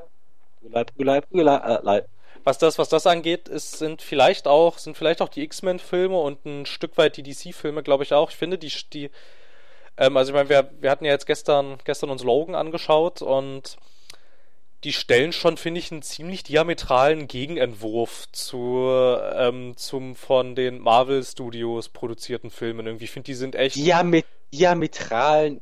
Äh, was? Diametraler Gegenentwurf, ja. Wollen Sie dies bitte ins Deutsche übersetzen für die Leute, die nicht wissen, was ein diametraler Gegenentwurf ist? Genau das Gegenteil. Ah. Diam also, Dia, du, hast Dia, nur ein langes, lang, du hast nur ein langes Wort für Gegenteil gesucht. Toll. Ja, es klingt halt hübsch als Gegenteil. Gegenteil ist so ein, ja, benutzt jeder das Wort. Ist irgendwie. Diametraler Dia, Gegenentwurf. Dia, dia, dia, diametraler Gegenentwurf klingt irgendwie netter. Schönere Sprache. Ähm, die sind halt ganz anders irgendwie. Also finde ich jedenfalls. Also, also abgesehen, abgesehen, dass, dass sie halt beide das Thema ähm, Superheld im übergeordneten Sinne irgendwie behandeln, finde ich, verknüpft jetzt nicht sonderlich viel. Ich finde, was, ähm, was, äh, also was jetzt auch die paar X-Men-Filme, die ich kenne, finde ich, also was da echt der größte Unterschied ist, würde ich sagen, die sind ziemlich brutal. Zum Teil. Also jedenfalls die, die ich kenne, sind ziemlich brutal. Also es bietet sich natürlich auch an. Ich meine, ähm, Logan slash Wolverine hat ja äh, diese, diese Klingen an seinen Händen. Ne? Da kann man schon recht brutale Sachen mitmachen. Am Anfang machen sie das vielleicht noch nicht so, aber gerade mit Logan gehen sie ja ziemlich in die Vollen irgendwie. Also der zerfleischt ja seine Gegner schon recht gerne. Dann hatten wir jetzt vor, ich weiß gar nicht mehr, 2015 war das mit Deadpool oder war der 2016? 16. 16? Ja, ist das noch gar nicht so lange her, mir kommt das vor, das ist schon ewig her. Ähm, der war auch ziemlich brutal. Valentinstag, Valentinstag 2016. Ich erinnere mich noch sehr gut. Ach ja, stimmt, anstatt Fifty Shades of Grey gab es halt Deadpool. Ähm, genau, genau, und halt, äh, der, der war auch ziemlich krass und auch, ähm, auch, ähm, das, also die äh, neueren, neueren DC-Filme, finde ich, die sind jetzt auch nicht so zimperlich, was Gewalt angeht. Allerdings, ähm, die von den Marvel selbst produzierten Sachen, finde ich, die wirken recht clean, in Anführungsstrichen, irgendwie. Also Eine cleane Gewalt. Ja, es ist saubere Gewalt im Prinzip. Also es ist jetzt, es ist jetzt ähm, eher so Abenteuerspielplatz-Gewalt irgendwie. Also ich meine, klar, man hat auch Black Widow, die Leute erschießt und alles, aber erstens siehst du das meistens nicht sonderlich gut inszeniert, also so, dass du es wirklich erkennen kannst. Also es ist logisch, dass sie das tut, aber ähm, da liegt der Fokus nicht drauf. Und auch so an sich sind ja alle innerhalb dieser äh, von Marvel selbst produzierten Filme eigentlich ziemlich darauf bedacht, niemanden irgendwie umzubringen. Also die prügeln sich halt alle ganz gerne mal irgendwie. Finde ich ganz nett. Hat man das äh, bei Civil War gesehen, der Film, der ja, also der äh, mit diesem recht starken Begriff der Comicreihe sich schmückt mit Civil War, der ist in den Comics, also in den Comics ist das tatsächlich ein richtiger Krieg. So, da sterben auch Helden. Da sterben sogar recht viele. Da sind auch die X-Men involviert und alles. Also da geht es schon richtig zur Sache. Und ja, und halt Film ist es halt. Ist es eine Schulhofprügelei. Ja, im Prinzip ist es im Film ist es im Prinzip eine Schulhofprügelei. Und so. Und ich weiß nicht, also ich finde, da haben wir einmal das, also, also ich finde, es ist ziemlich auf Massentauglichkeit getrimmt irgendwie, dass es halt so ein breites Publikum wie möglich anspricht. Und ich weiß nicht, ob das auch die, ob das auch ähm, die Intention hinter den X-Men-Filmen ist irgendwie. Also ich meine, klar wollen die natürlich Geld damit verdienen, aber irgendwie wirken die doch etwas losgelöster. Also sie sind ja auch nicht direkt von Marvel, sie sind ja von von äh, 20th Century Fox, aber irgendwie ist das alles so. Also ich weiß nicht, ich finde diesen, find diesen Gegenentwurf ganz spannend und ich finde jetzt auch ähm, gerade gerade von Fox jetzt ähm, die letzten beiden X-Men-Filme, die sie rausgebracht haben, Logan und Deadpool, die könnten ja kinderunfreundlicher kaum sein. Ja, aber ich finde, genau deswegen sind sie unter anderem so ziemlich die besten. Muss ich ehrlich sagen. Ja, das finde also, ich, find ich auch. Also, also ich wollte auch darauf hinaus, dass ich diese, also ich bin jetzt mal vorsichtig optimistisch und ähm, betrachte es als äh, Entwicklung und vielleicht sogar ein bisschen einen Trend. Auf jeden Fall finde ich das sehr begrüßenswert. So R-rated Superheldenfilme.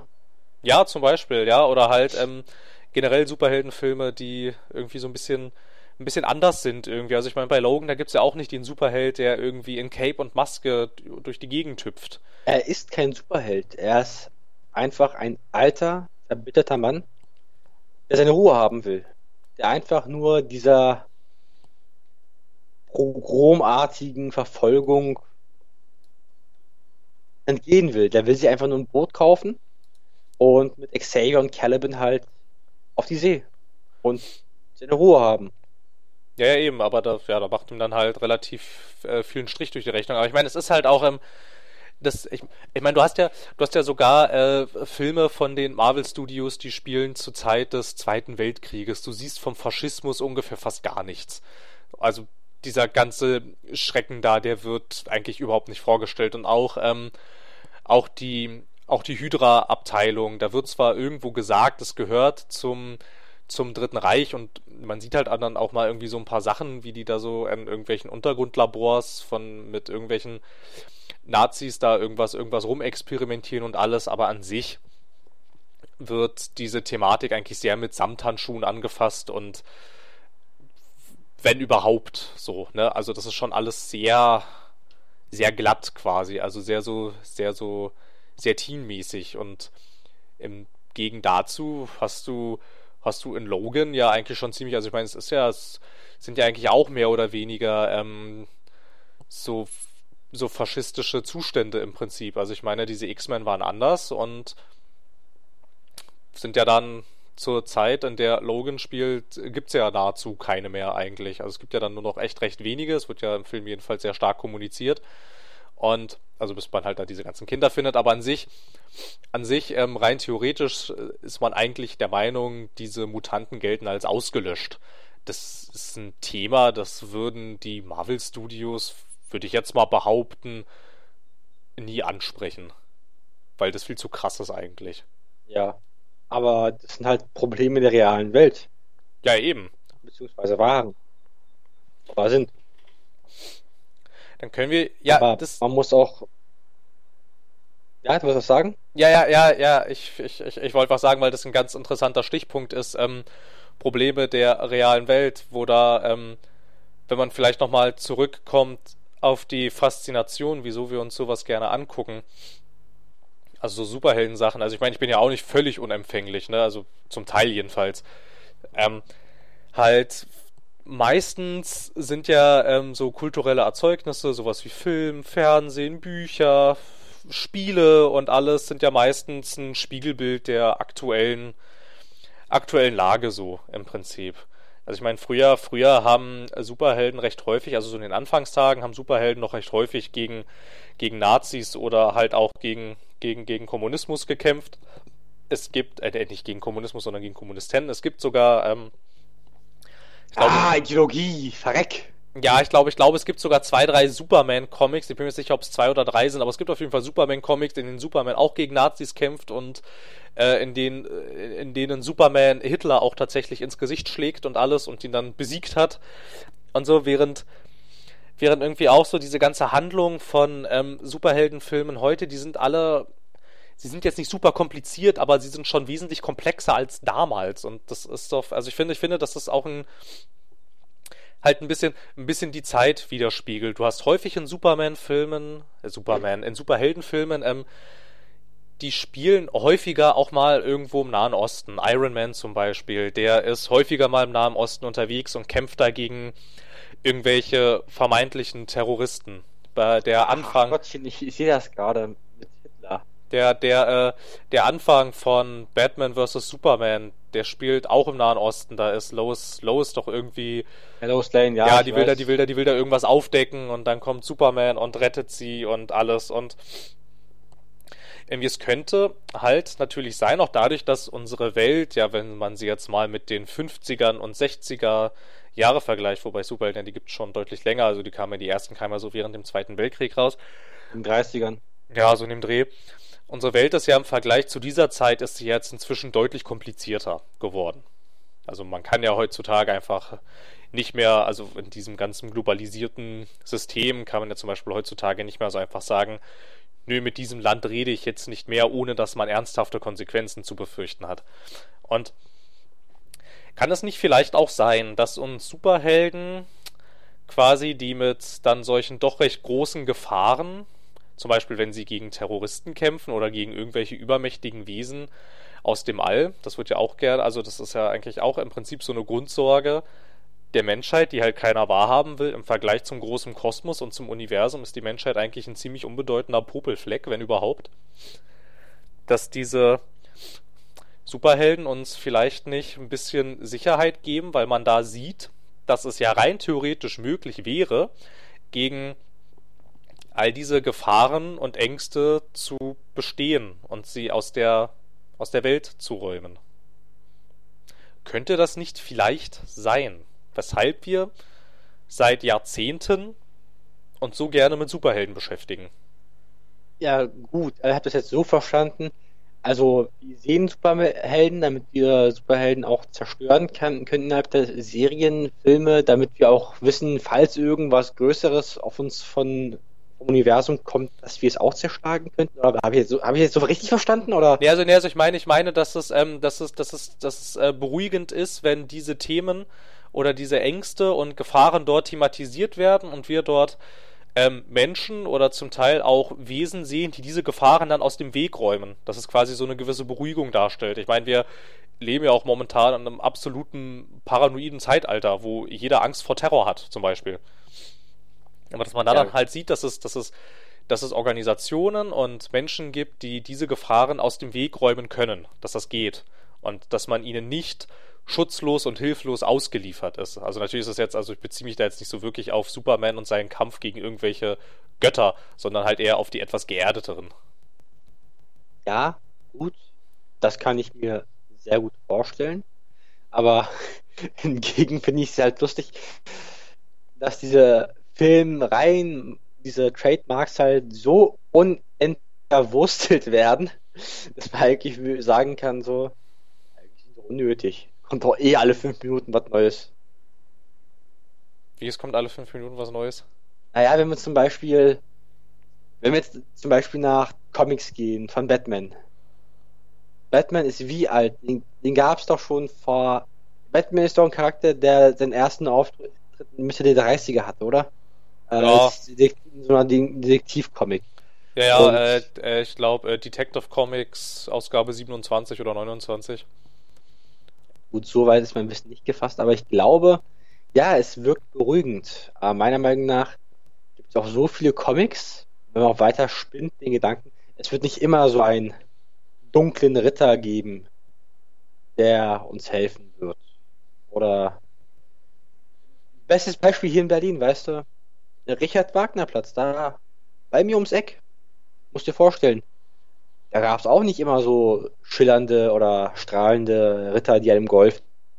Weil da gab es einen Vorfall, beziehungsweise da gab es mehrere Vorfälle. Jetzt sind da pro U-Bahn-Seite mehr als elf Kameras. Nur unten am Bahnsteig. Und die Menschheit ist schon irgendwo pervers, aber ich glaube, also es beruhigt, es soll die Gesellschaft irgendwo beruhigen, keine Frage. Irgendwo gibt es immer einen dem einen hilft. Aber wenn man sich zum Beispiel die heutige Gesellschaft anschaut, wir sind auf einem U-Bahnhof und da wird einfach ein Typ aus Jux und Tollerei vor die Bahn geschmissen. So, weil zwei Leute Adenauer Platz, da denken zwei Typen, es ist lustig, die einen Typen festzuhalten und der andere mit einem Messer und rampen das in die Oberschenkel. Also. Ja, schon klar, aber ich meine, ähm, Gerade, gerade, aber, aber das, das sind ja alles so Sorgen, die im übergeordneten Sinne irgendwo in, ähm, in so Kulturgütern verarbeitet und äh, thematisiert werden. Jetzt äh, Superheldenfilme machen das natürlich auf einem auf einem sehr abstrakten Niveau, weil natürlich deutlich zu erkennen ist, dass das, was da passiert ist, natürlich unrealistisch und wird so wahrscheinlich nicht passieren. Ich bin mir ziemlich, bin mir ziemlich sicher, dass innerhalb der nächsten paar Jahre wahrscheinlich ähm, kein Gott aus einem Feuerplaneten herausspringt und sich dann dazu entschließt, ausgerechnet die Erde anzugreifen. Ich bin mir fast sicher, dass das nicht passieren wird. Fünf Jahre später. sehen. Ja, und dann, und, und dann stehen wir so, und dann stehen wir so vor dem Gott, der gerade das Brandenburger Tor zerlegt, und dann, und dann, und dann sagst du zu mir, du musstest es ja sagen. Es war wie bei Lights Out. Und ja, jetzt genau. das Licht aus. Plopp!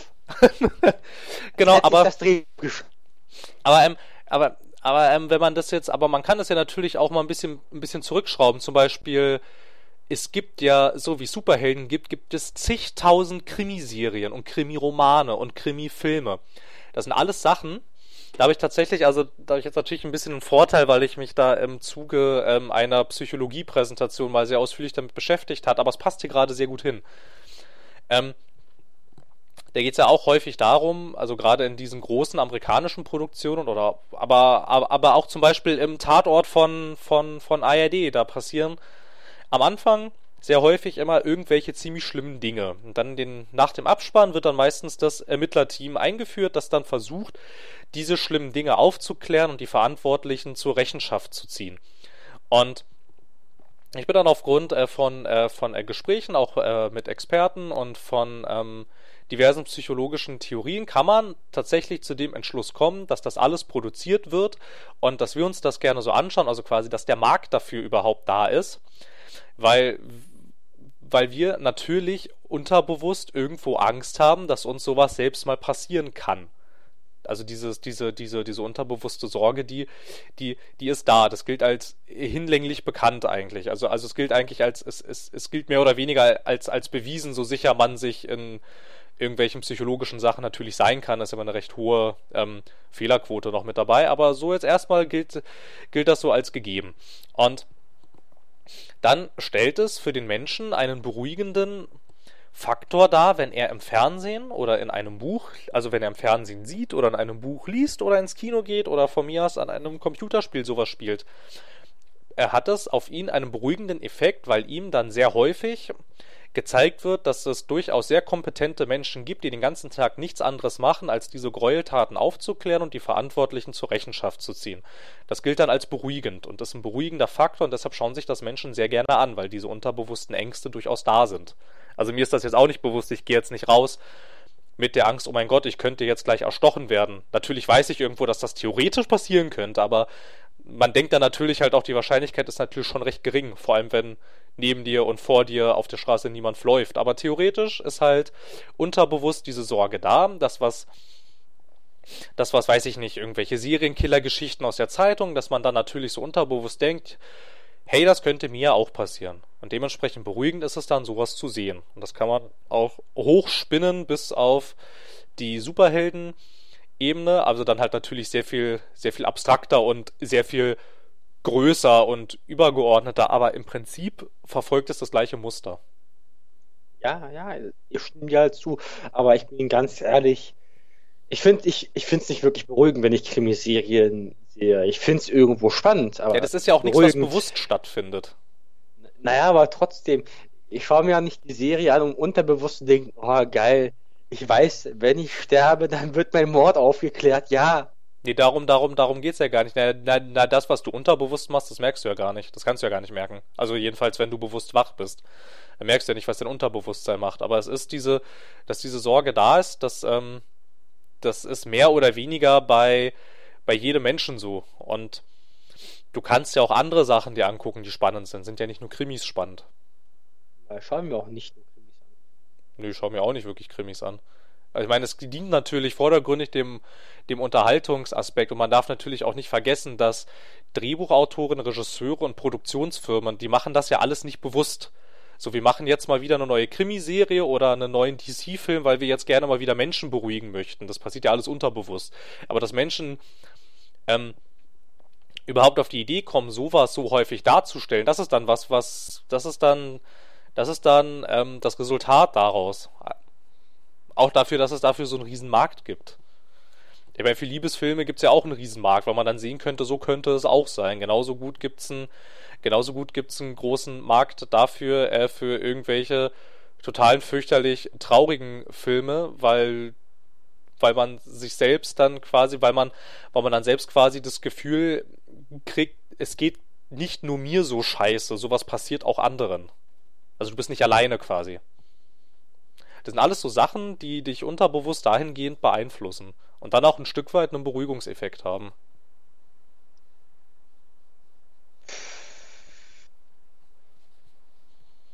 Dazu kann ich jetzt hier schlecht was antworten.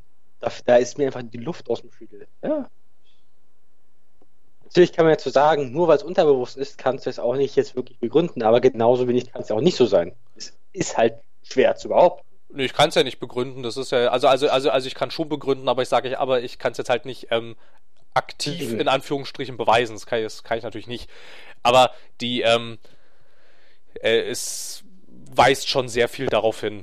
Aber du kannst mir jetzt zum Beispiel auch nicht beweisen, dass es nicht so ist. Ja. Also ein bisschen wie mit Religion. Ja, genau. Es ist ein bisschen, das ist ein bisschen so wie mit der Frage, äh, mit der Frage der Existenz nach einem Gott. Also ich kann dir nicht beweisen, dass er nicht existiert. Du kannst mir aber auch nicht beweisen, dass er existiert. Ist halt alles eine Glaubenssache. Und natürlich, ich meine, Psychologie ist ja auch, ähm, gilt ja auch, äh, also weiß nicht, hat so seinen Stand als Wissenschaft, ist immer noch ein bisschen schwer irgendwie. Also weil du halt echt sehr viel nach Gefühl machen musst. Es gibt ja, kaum. Genau so ist es, es mit der Biologie. Naja, naja, bei Biologie, das kann man ja, das kann man doch sehen und anfassen, Mensch. also ich meine, ich nehme mich auch noch nach. ich meine, das ist ja, das ist ja gerade das Schwierige, ne? Ich meine, du kannst ja die Psyche eines Menschen, die kannst du weder sehen noch anfassen. Genauso, genauso wie wenn man dann ankommt mit irgendwelchen Sachen, die im Unterbewusstsein passieren. Das ist ja auch das, also ich meine, ich verstehe, da, äh, da verstehe ich dich ja auch durchaus. Das ist so, das ist so abstrakt irgendwie. Das ist so, nicht greifbar. Äh, es geht ja auch nicht, weil das halt alles Dinge sind, die du nicht beobachten kannst, die du nicht sehen kannst und die du nicht anfassen kannst. Und dahingehend ist dann natürlich ähm, das Verständnis auch recht schwierig, sage ich mal. Also es ist ja, es ist ja, es ist ja durchaus so. Aber man sagt ja, man, man spricht ja auch Psychologen gerne ihre Kompetenz ab, dass sie helfen können. Das ist ja nichts Ungewöhnliches. Ja. Sie. Está bien. Hm, ah. Wollen aber sind wir nicht so ein Videospiel-Podcast eigentlich? Ja, eigentlich schon. Aber dieser psychologische Exkurs, der hat hier gerade hingepasst, fand ich. Ich fand, das hat sehr gut zum Thema gepasst. Ja. Also ich werde. Bitte? Da war jetzt gerade die Verbindung eigenartig. Ich glaube, dass ich kein Psychologe werde. Nee, es ist, wenn du da kein NC von 0,0 hast, dann geht es auch gar nicht eigentlich. Ach gut, vielleicht lande ich dann später bei einem Psychologen. ja, es ist halt, es ist halt schon, schon, schon schwierig irgendwie mit dieser Psychologie. Es ist zwar nicht ganz so schwer wie mit Religion, weil man ja ähm, gewisse Resultate und Ergebnisse von Psychologen und auch Therapeuten, die, die, also diese Resultate und die Ergebnisse, die kann man ja durchaus sehen und anfassen, quasi. Also ich meine, du kannst ja durchaus sehen, dass es ein, eine Menschen, der in Depressionen ist, der sich in therapeutische Behandlung gibt, da kannst du ja durchaus sehen, dass wenn der Psychologe das gut macht, dass es ihm wieder besser geht. Also das dahingehend funktioniert das ja. Naja, und wenn du, man kann auch halt sehen, dass der Psychologe seinen Job scheiße gemacht hat, der sich umbringt. Genau, wenn der, wenn der, wenn der Patient dann nämlich äh, nach der Sitzung vor den Zug springt oder vom Haus. Also, was das angeht, da, da ist Psychologie ja irgendwo messbar.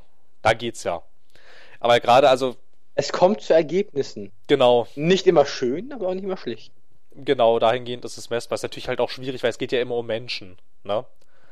Und so, und das ist natürlich auch schwierig, quasi an Menschen zu forschen. Das ist ja moralisch und gesellschaftlich auch nicht sonderlich hoch angesehen. Für die Wissenschaft wäre es vielleicht, äh, wäre es vielleicht gut, wenn man das machen könnte. Aber ist halt schwierig, ne? Das sind sehr schwierige Themen.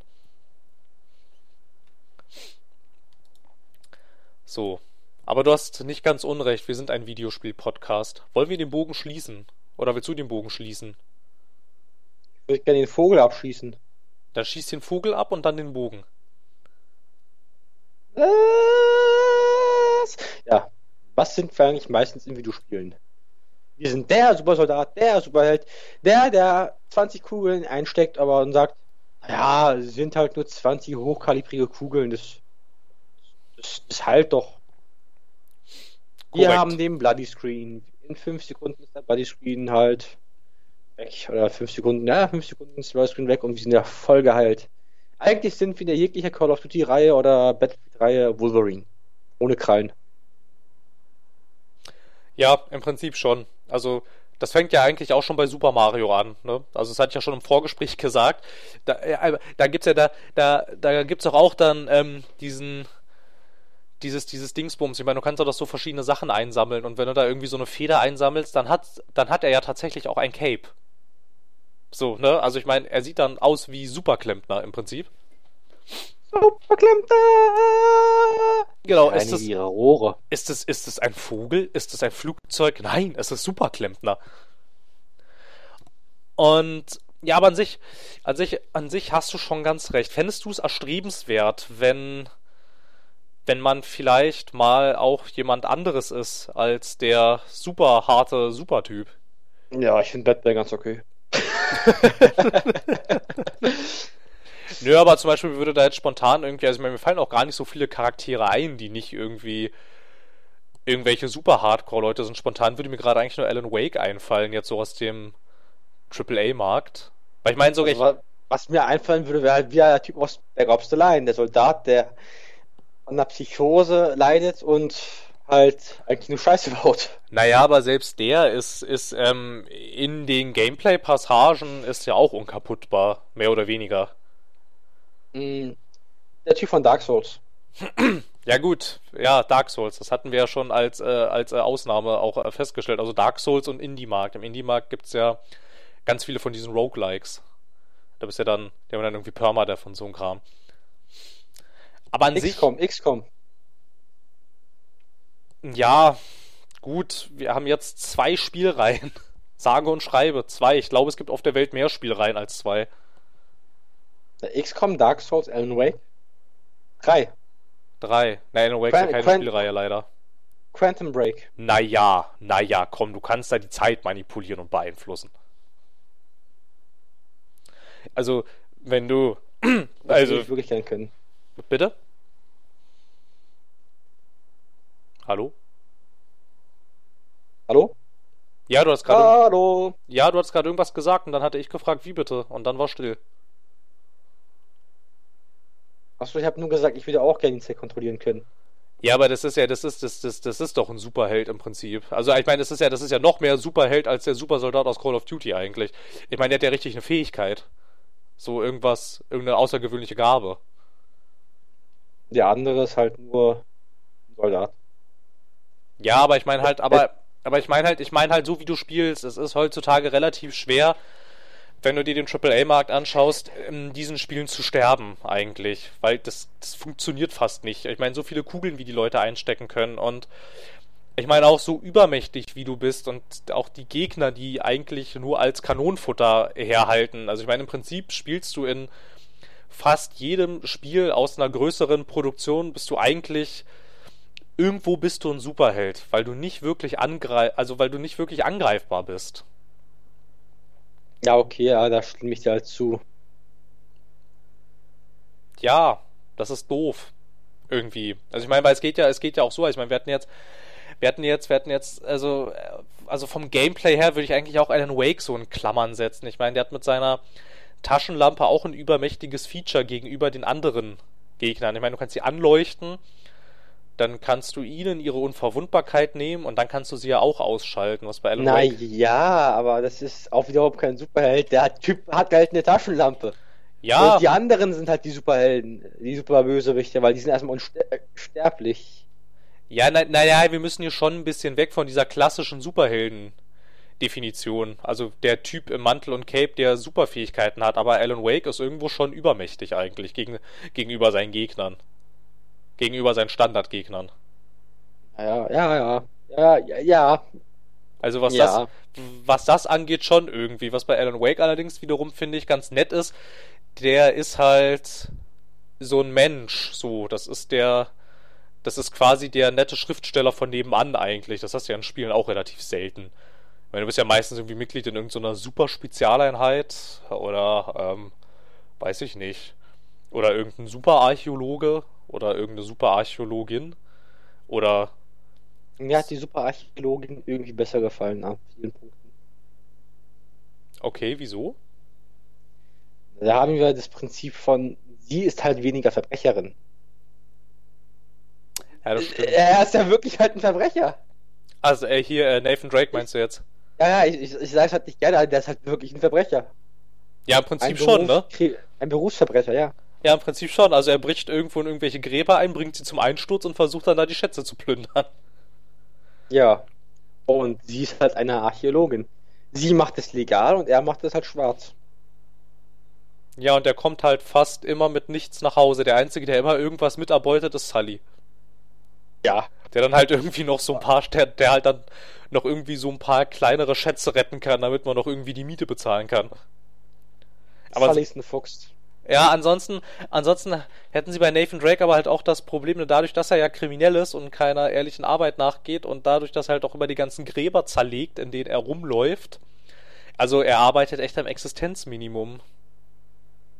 Ja, das fand ich auch im vierten Teil, als er mit seinem Bruder da redet, so, ja, unglaublich, ja, dass das alles passiert ist. Ein, jedem dieser gigantischen Abenteuer mit Null rauszugehen. Ja. Das fand ich, das fand ich auch nett, ob da irgendjemand bei Naughty Dog mal gesagt hat, Leute, wir müssen das mal irgendwie thematisieren, weil es ist unlogisch. Ja, Ja, aber an sich irgendwie, ich weiß nicht, also der. Wir hatten ja schon mal auch ähm, eine Folge, glaube ich, ganz am Anfang, als wir noch ähm, in der Steinzeit des äh, Podcastes waren. Also das, ähm, wir sind ja heute schon viel fortschrittlicher und damals die, der Urschleim.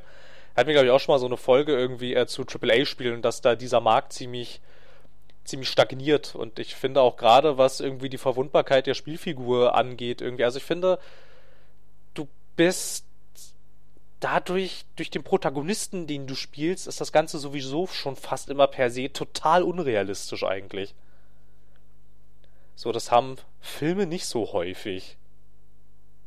Ich meine, auch Krimis sind irgendwo, also ich meine, wenn jetzt, wenn du jetzt irgendwie so Krimispiele hast, die jetzt keine Adventures sind.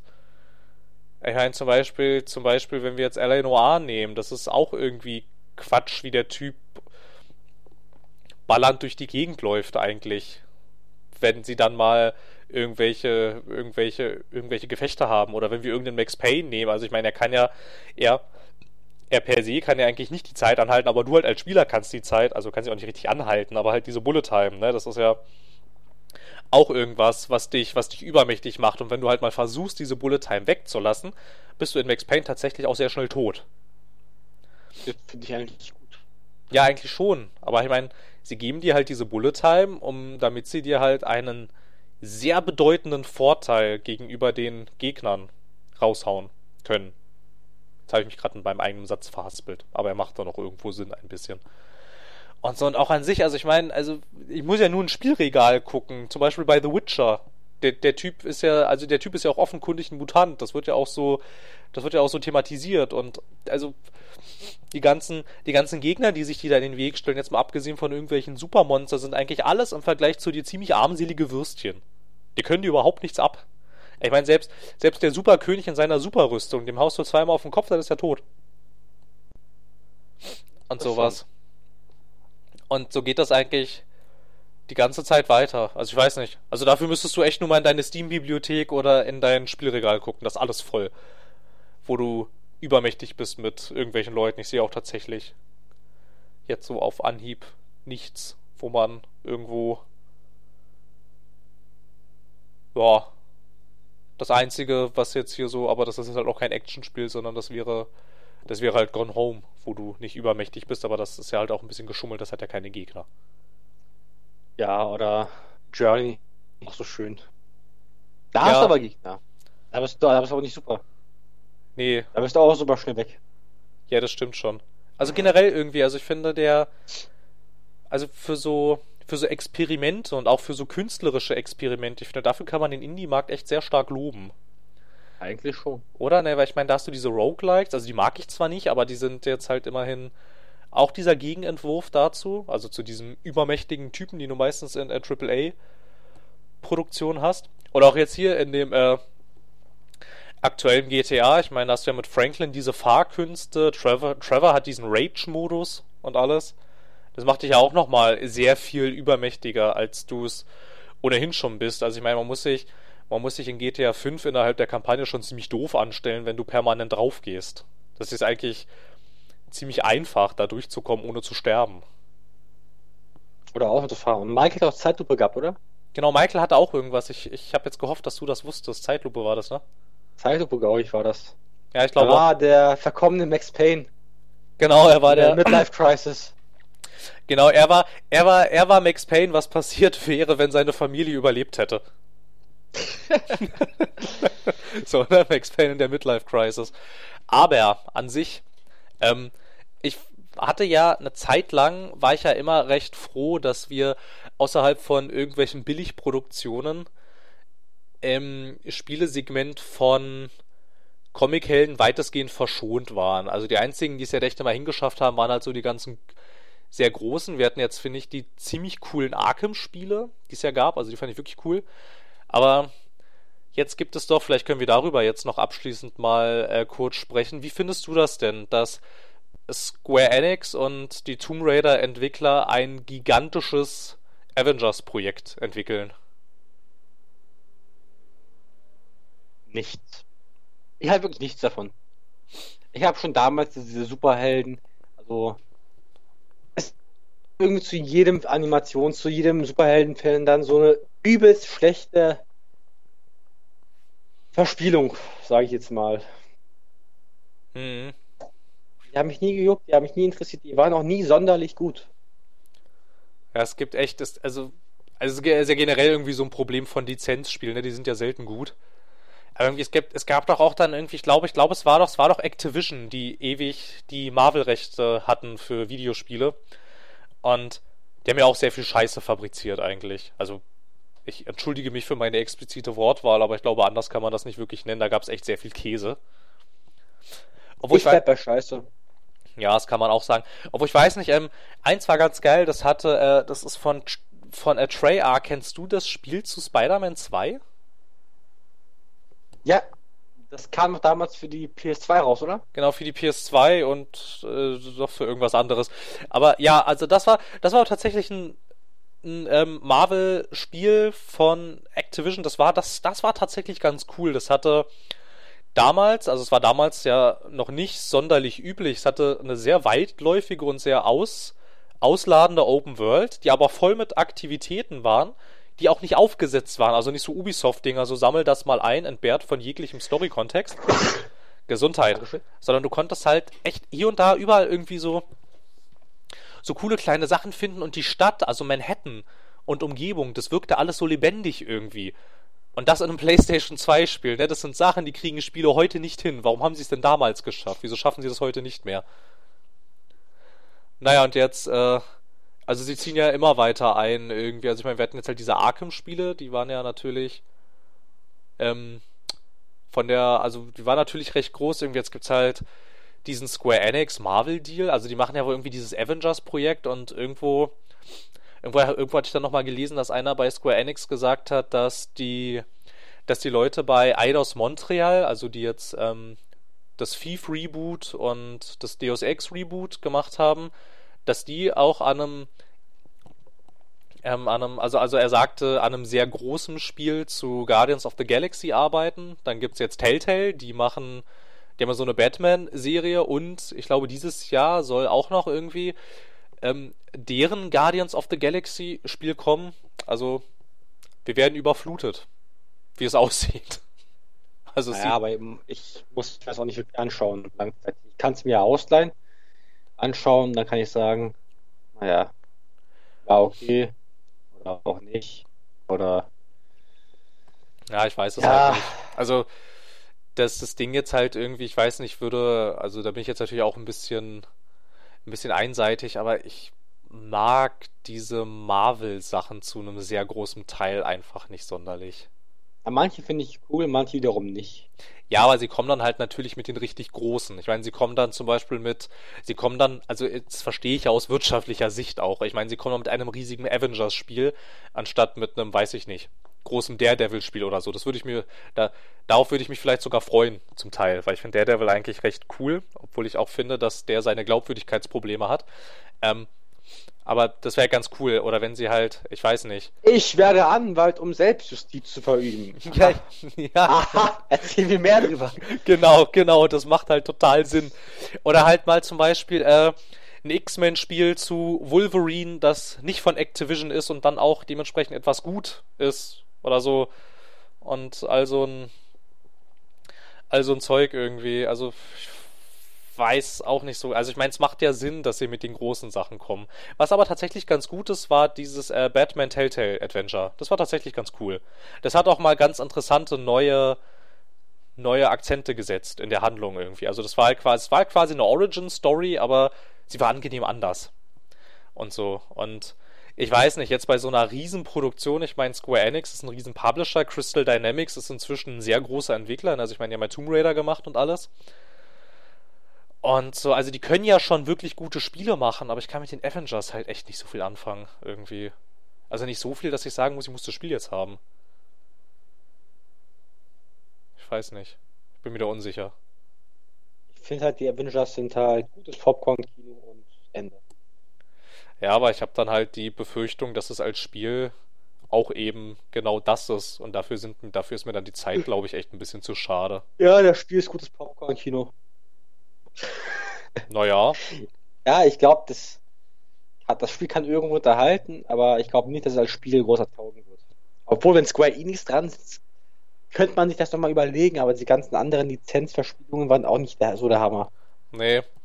Aber das, aber das war tatsächlich was, da hatte ich dann, da dachte ich dann auch so kurz so, aha, das gab's glaube ich äh, E3 letztes Jahr, da ähm, da gab's doch, da kam doch bei der PlayStation also bei dem PlayStation Showcase einer von Insomniac auf die Bühne und hat das neue und hat ein neues Spider-Man-Spiel, das dann exklusiv für die PS4 erscheint, vorgestellt. Und irgendwie war dann auch einer von Marvel auf der Bühne, der gesagt hat, ihm ist bewusst, dass die Marvel-Filme, die, äh, nicht die Marvel-Filme, dass die Marvel-Spiele, die früher alle so rauskamen, qualitativ nicht sonderlich hochwertig waren und dass er das auch blöd fand und dass sie jetzt bei Marvel tatsächlich ähm, ein Interesse daran haben, dass alle Spiele, die so demnächst rauskommen, gewissen Qualitätsstandards entsprechen. Es kann natürlich auch sein, dass das alles äh, Marketing-Gewäsch war, aber der Ansatz an sich und der Wille, der dahinter steckt, das ist ja erstmal nichts Verkehrtes. Muss ich dann natürlich zeigen, ob das tatsächlich so ist.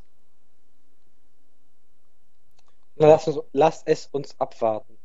Wobei auf dieses Spider-Man-Spiel bin ich gespannt, davon würde ich gerne mehr sehen. Ich mag Spider-Man ja immer noch so ein bisschen.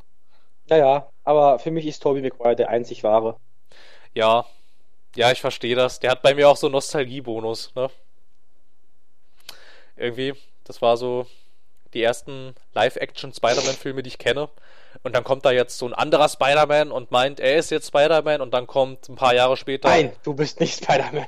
Ja, genau. Und ich dachte auch so, nein, du bist nicht Spider-Man. Vielleicht ist der Film ja ganz cool, aber du bist nicht Spider-Man. Und dann kommt jetzt ein paar Jahre nach dem zweiten. Du bist Spider-Boy. Jetzt kommt halt jetzt nach ein paar Jahre nach dem zweiten The Amazing Spider-Man kommt schon wieder ein neuer Spider-Man. Also eine der, also gefühlt wird die Rolle permanent neu besetzt irgendwie. Ich finde es ja gut, dass sie bei The, beim Wolverine eigentlich permanent Hugh Jackman bis aus bis auf eine kleine Ausnahme ihn verwendet haben. Das finde ich gut. Wann war denn in den X-Men-Filmen Hugh Jackman nicht Wolverine? Das war Apocalypse da hat man nicht Hugh Jackman bekommen, sondern jemand, der relativ nah aussah wie Hugh Jackman, aber es war halt nicht Hugh Jackman. Echt? Da war. So also, ich schaue jetzt mal nach, ob das so richtig ist, aber ich bin mir relativ sicher, das war nicht, das war nicht Hugh Jackman. Also bei Wikipedia steht unter Besetzung Hugh Jackman als Logan Wolverine. Bei X-Men Apocalypse aus dem Jahr 2016. Oder war es nicht X-Men Apocalypse? Es war irgendeiner, wo X-Men halt so, wo der Wolverine hier so aus einer Anstalt geflohen ist. Also keine Ahnung. Frag mich doch nicht so schwere Sachen. Ich schau grad nach. Ja, mach mal. Also, äh, so lange kann ich ja ein bisschen reden, ne? Also, ja. Superhelden, jetzt auch in Videospielen. Also gab es ja schon immer mal so ein bisschen, aber halt nicht so sonderlich groß. Das sind ja jetzt so diese, diese ersten Versuche nochmal irgendwie, also jedenfalls von Marvel, von DC und Warner Brothers weiß man es ja nicht so genau irgendwie. Die hatten halt da ihre Arkham-Projekte, ob die da jetzt noch irgendwie großartig Interesse dran haben, irgendwie weitere große DC-Spiele rauszubringen, wird sich zeigen. Es gehalten sich ja hartnäckig Gerüchte, dass das Entwicklerstudio von Warner Brothers in Montreal irgendwie an diversen DC-Projekten arbeitet, aber von Marvel gibt es jetzt halt hier schon ähm, den zweiten Versuch, hochwertige Spiele auf die äh, auf Marvel-Lizenzen basieren, nochmal durchzudrücken. Wird sich zeigen, ob das Erfolg hat. Also weiß ich jetzt nicht. Wenn es wenn's, wenn's Erfolg hat, dann gibt es wahrscheinlich, reißen sich dann wahrscheinlich auch im Spielbereich alle um die Marvel-Lizenzen. Da muss ich schauen irgendwie, ob, ob das dann irgendwie, ob wir dann nicht, ob wir dann die äh, gleiche Flut an Marvel-Spielen auch in, in ähm, ob, wir, ob, wir, ob wir dann eine ähnliche Flut haben an Marvel-Spielen, weil so wie es, weil so wie sie es so wie es aussieht, scheinen die ja ihre Lizenzen nicht exklusiv zu vergeben. Ne? Ich meine, Square Enix, die machen jetzt ein Avengers-Ding und ein Guardians of the Galaxy-Ding. Telltale machen auch ein Guardians of the Galaxy-Ding und äh, Insomniac und Sony machen halt dieses, dieses Spider-Man-Ding. Also, die sind ja jetzt hier halt schon wieder breit verteilt alles. Wobei es bei Spider-Man natürlich auch sein kann, ich bin irgendwie, Sony hat doch generell irgendwelche Spider-Man-Rechte. Irgendwie, es kann natürlich auch sein, dass das damit zusammenhängt. Könnte sein, ich habe jetzt nachgeschaut. Okay. Ja, ähm, das war das mit Wolverine, mit Hugh Jackman war so. Ähm, der Film war fertig. Der war auch fest da drin, aber nicht als Hugh Jackman, sondern als ein anderer. Und dann hat, kam es zu Nachdrehs, weil Hugh Jackman sich doch plötzlich umentschieden hat, sich, an, hat sich anbieten lassen, hier und da, wir drehen das mit mir. Also ist er jetzt aber doch mit dabei. Ja, ja, ja. Das ist Ab, ja. Achso, achso, also er ist, er, ist, er ist mit dabei, sollte es ursprünglich nicht gewesen sein, aber war dann letzten Endes doch mit drin. Richtig. Richtig. Boah, das ist ja kompliziert. Aber irgendwie aus dem äh, Wikipedia, ja, aus, aus, aus der Wikipedia-Besetzungsliste entnehme ich, weil er da ganz unten steht, dass er keine sonderlich riesengroße Rolle hatte. Naja, der ist. Es wurde von der großen Waffe gesprochen, einem riesigen Militärprojekt. Und dann kommt das irgendwie, man befreit ihn, ohne zu wissen, dass man ihn befreit Teilwand raus, guckt böse, hat so Metalldrähte am Spiel, also und weg ist. Also der hat auch nicht gekämpft oder so, der war, der war halt kurz nach eine Sekunde, Oberkörper frei, hat böse geguckt, mal weg. Ist in den. Wald geraten, wie ein Wolfsjunge. Cool. Ausgezeichnet. Hammermäßig. Damit hätten wir dieses Mysterium jetzt auch gelöst. Das ist doch fantastisch. Ausgezeichnet. Ich muss mich mal eben räuspern, einen kleinen Moment. So, dafür war ich so, so schlau tatsächlich und habe äh, mein Mikrofon auf stumm gestellt. So interessant, erzähl noch mehr darüber. Ja, also ich äh, habe tatsächlich ähm, dachte, weil es ja für die Hörer und für dich vielleicht unangenehm ist, wenn ich jetzt hier so laut ins Mikrofon räusper, dass ich hier auf diesen Button drücke, auf dem tatsächlich ein durchgestrichenes Mikrofon drauf abgebildet ist, da drücke ich rauf dann ist dieses Mikrofon tatsächlich stumm gestellt. Und dann habe ich mich geräuspert. Und damit ich jetzt wieder mit dir reden kann, habe ich es wieder aktiviert. Das ist eine Story, das glaubst du nicht, oder? Ja. Ja. Das ist krass, ne? Na gut. Also, prognostizierend würde ich sagen, unsere Zukunft ist auch nach wie vor voll mit Superhelden. Und diesmal auch im Spielebereich. Es sei denn, es floppt halt wieder, dann wahrscheinlich nicht. Aber es, äh, die Faszination scheint ungebrochen. Ja, ich warte ab. Ja. Ich hoffe mal, dass es nicht floppt. Ich finde, es sollten mehr gute Spiele draußen rauskommen in nächster Zeit. Ja, aber müssen das unbedingt Marvel-Spiele sein? Ist mir scheißegal, aber wenn es gute Spiele sind und Spaß machen, dann ist mir das vollkommen Latte. Ja, ich mag halt Captain America nicht irgendwie und er ist halt einer Nö, der wichtigsten Avengers. Der in seinem großen Latexanzug mit seinem Schild. Ja, ja, ich finde, ich finde, ich finde, er sieht aus wie ein Pyjama.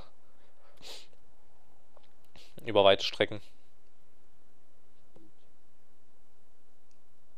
Weiß nicht, haben wir noch was zu sagen? Ich weiß nicht, ich dachte, ich dachte, wir unterhalten jetzt noch darüber, wie Captain America aussieht, ob es jetzt ein Pyjama ist oder ein Latexanzug. Ist er ein Taucher oder ein. Gott, ich wollte gerade was Böses sagen, aber das darf man ja nicht im Radio. Äh, wir, sind doch, wir sind doch hier nicht öffentlich-rechtlich, wir sind doch privat, du kannst sagen, was du willst.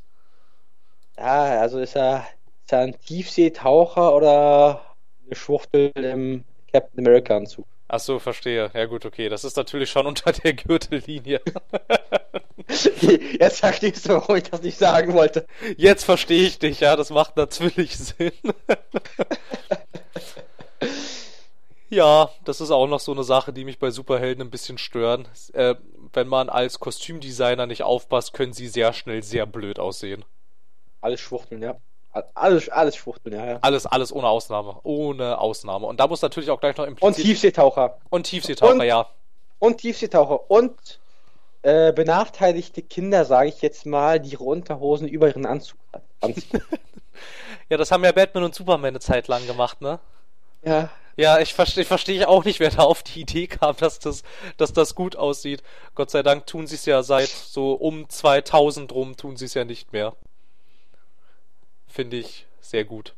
Also Aber ich, ich finde, meine Beschreibung mit benachteiligten Kindern ist das schon gut gepasst. Ja, absolut. Ich, ich meine, ich mein, du musst halt auch mal überlegen, ich meine, jetzt äh, schau dir zum Beispiel mal diesen Affleck Batman an, der ein schon ziemlicher Badass Batman ist, der äh, auch äh, ja eine ziemliche Präsenz hat und wenn der jetzt halt diese Unterhose über der Hose tragen würde, das, das wird ihm total seine Glaubwürdigkeit nehmen.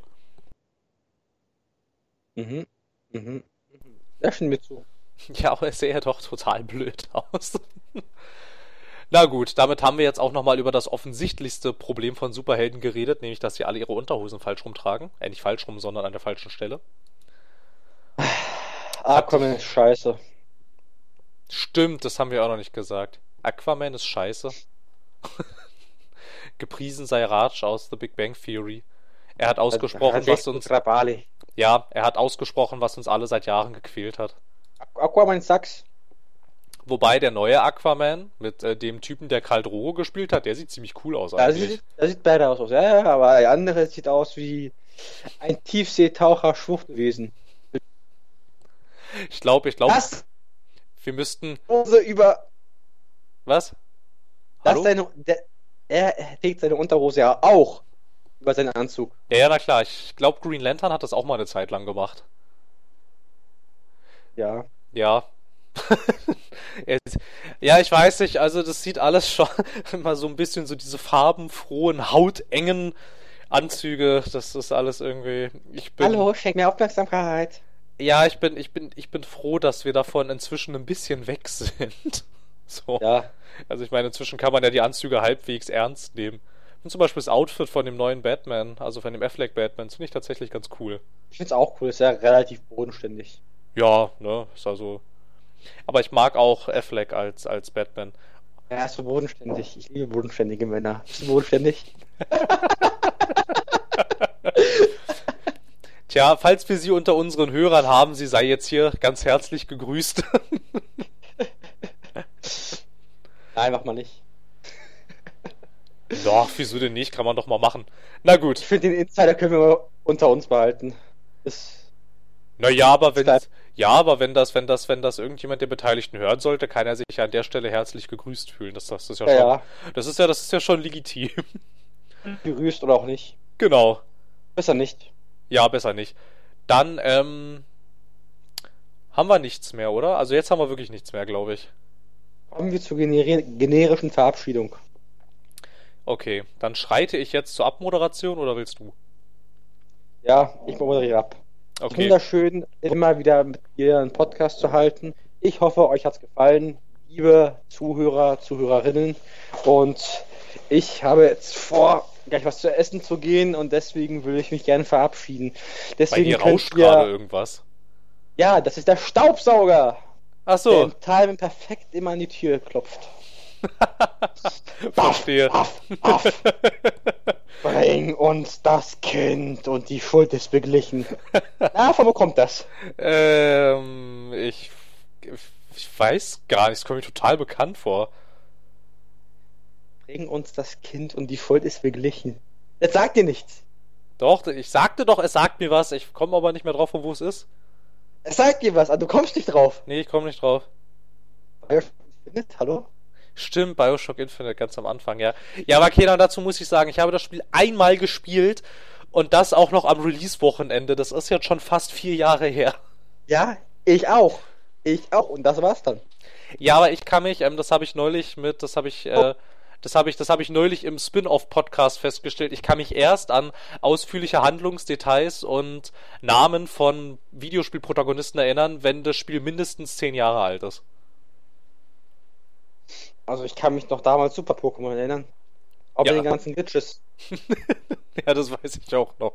Man konnte doch da irgendwie so glitschen, dass man irgendwie gegen so ein komisches Pokémon kämpft, das irgendwie so einen komischen Namen Singo, hatte. Ja.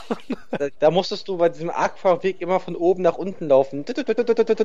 In diesem Backweg. Ja, ja, genau, eigene genau. Abgrenzung war. Genau. Du schwimmen wolltest. Missingo. Aha. Ja. Es sieht aber nicht aus wie ein Pokémon. Ich fang's trotzdem. Es sieht nicht aus wie ein Pokémon, es sieht aus wie ein Fehler. Egal, ich fange es trotzdem. Ja. 99 Sonderbonbons fliegen überm Horizont. Na gut, also, ne, die Hörer, ihr wisst ja, was ihr zu tun habt. Ihr müsst eigentlich so weitermachen wie bisher, dann können wir weiter existieren. Friedlich koexistieren, eine Podcaster- und Hörerschaft-Co-Allianz. Sie. Está bien. Está bien, genau. Bewertet uns selbstverständlich, das ist natürlich immer gut. Gebt uns Feedback, sagt uns, was wir zu tun haben. Dann, dann tun wir es auch. Vielleicht, vielleicht auch nicht. Mal schauen. Und ja, also, wenn du jetzt keine Worte mehr hast, dann würde ich tatsächlich sagen, wir hören uns nächste Woche wieder. Ich glaube, wir hören uns deutlich eher wieder. Aber Mit wir meinte die ich eher die die Hörer. deutlich nächste Woche wieder. Ja, das, das, also, also ich, ich, ich meinte die Hörer. Ich glaube auch, dass wir uns deutlich früher wieder hören werden. Spätestens am Freitag. Nee, da werde ich nicht dich hören, sondern die Broilers. Ja, stimmt, da hören, ja, da höre ich dich wahrscheinlich auch nicht, ja. Wahrscheinlich. Was? Was hast du gesagt? Die verkaufen Was? Schokolade! Naja, adios, muchachos. Na gut, macht es gut, bleibt gesund, bis zum nächsten Samstag. Tschüss. Oh, ich bin Batman. Nein, ich bin Batman. Nein, ich bin Batman. Ich bin Batman.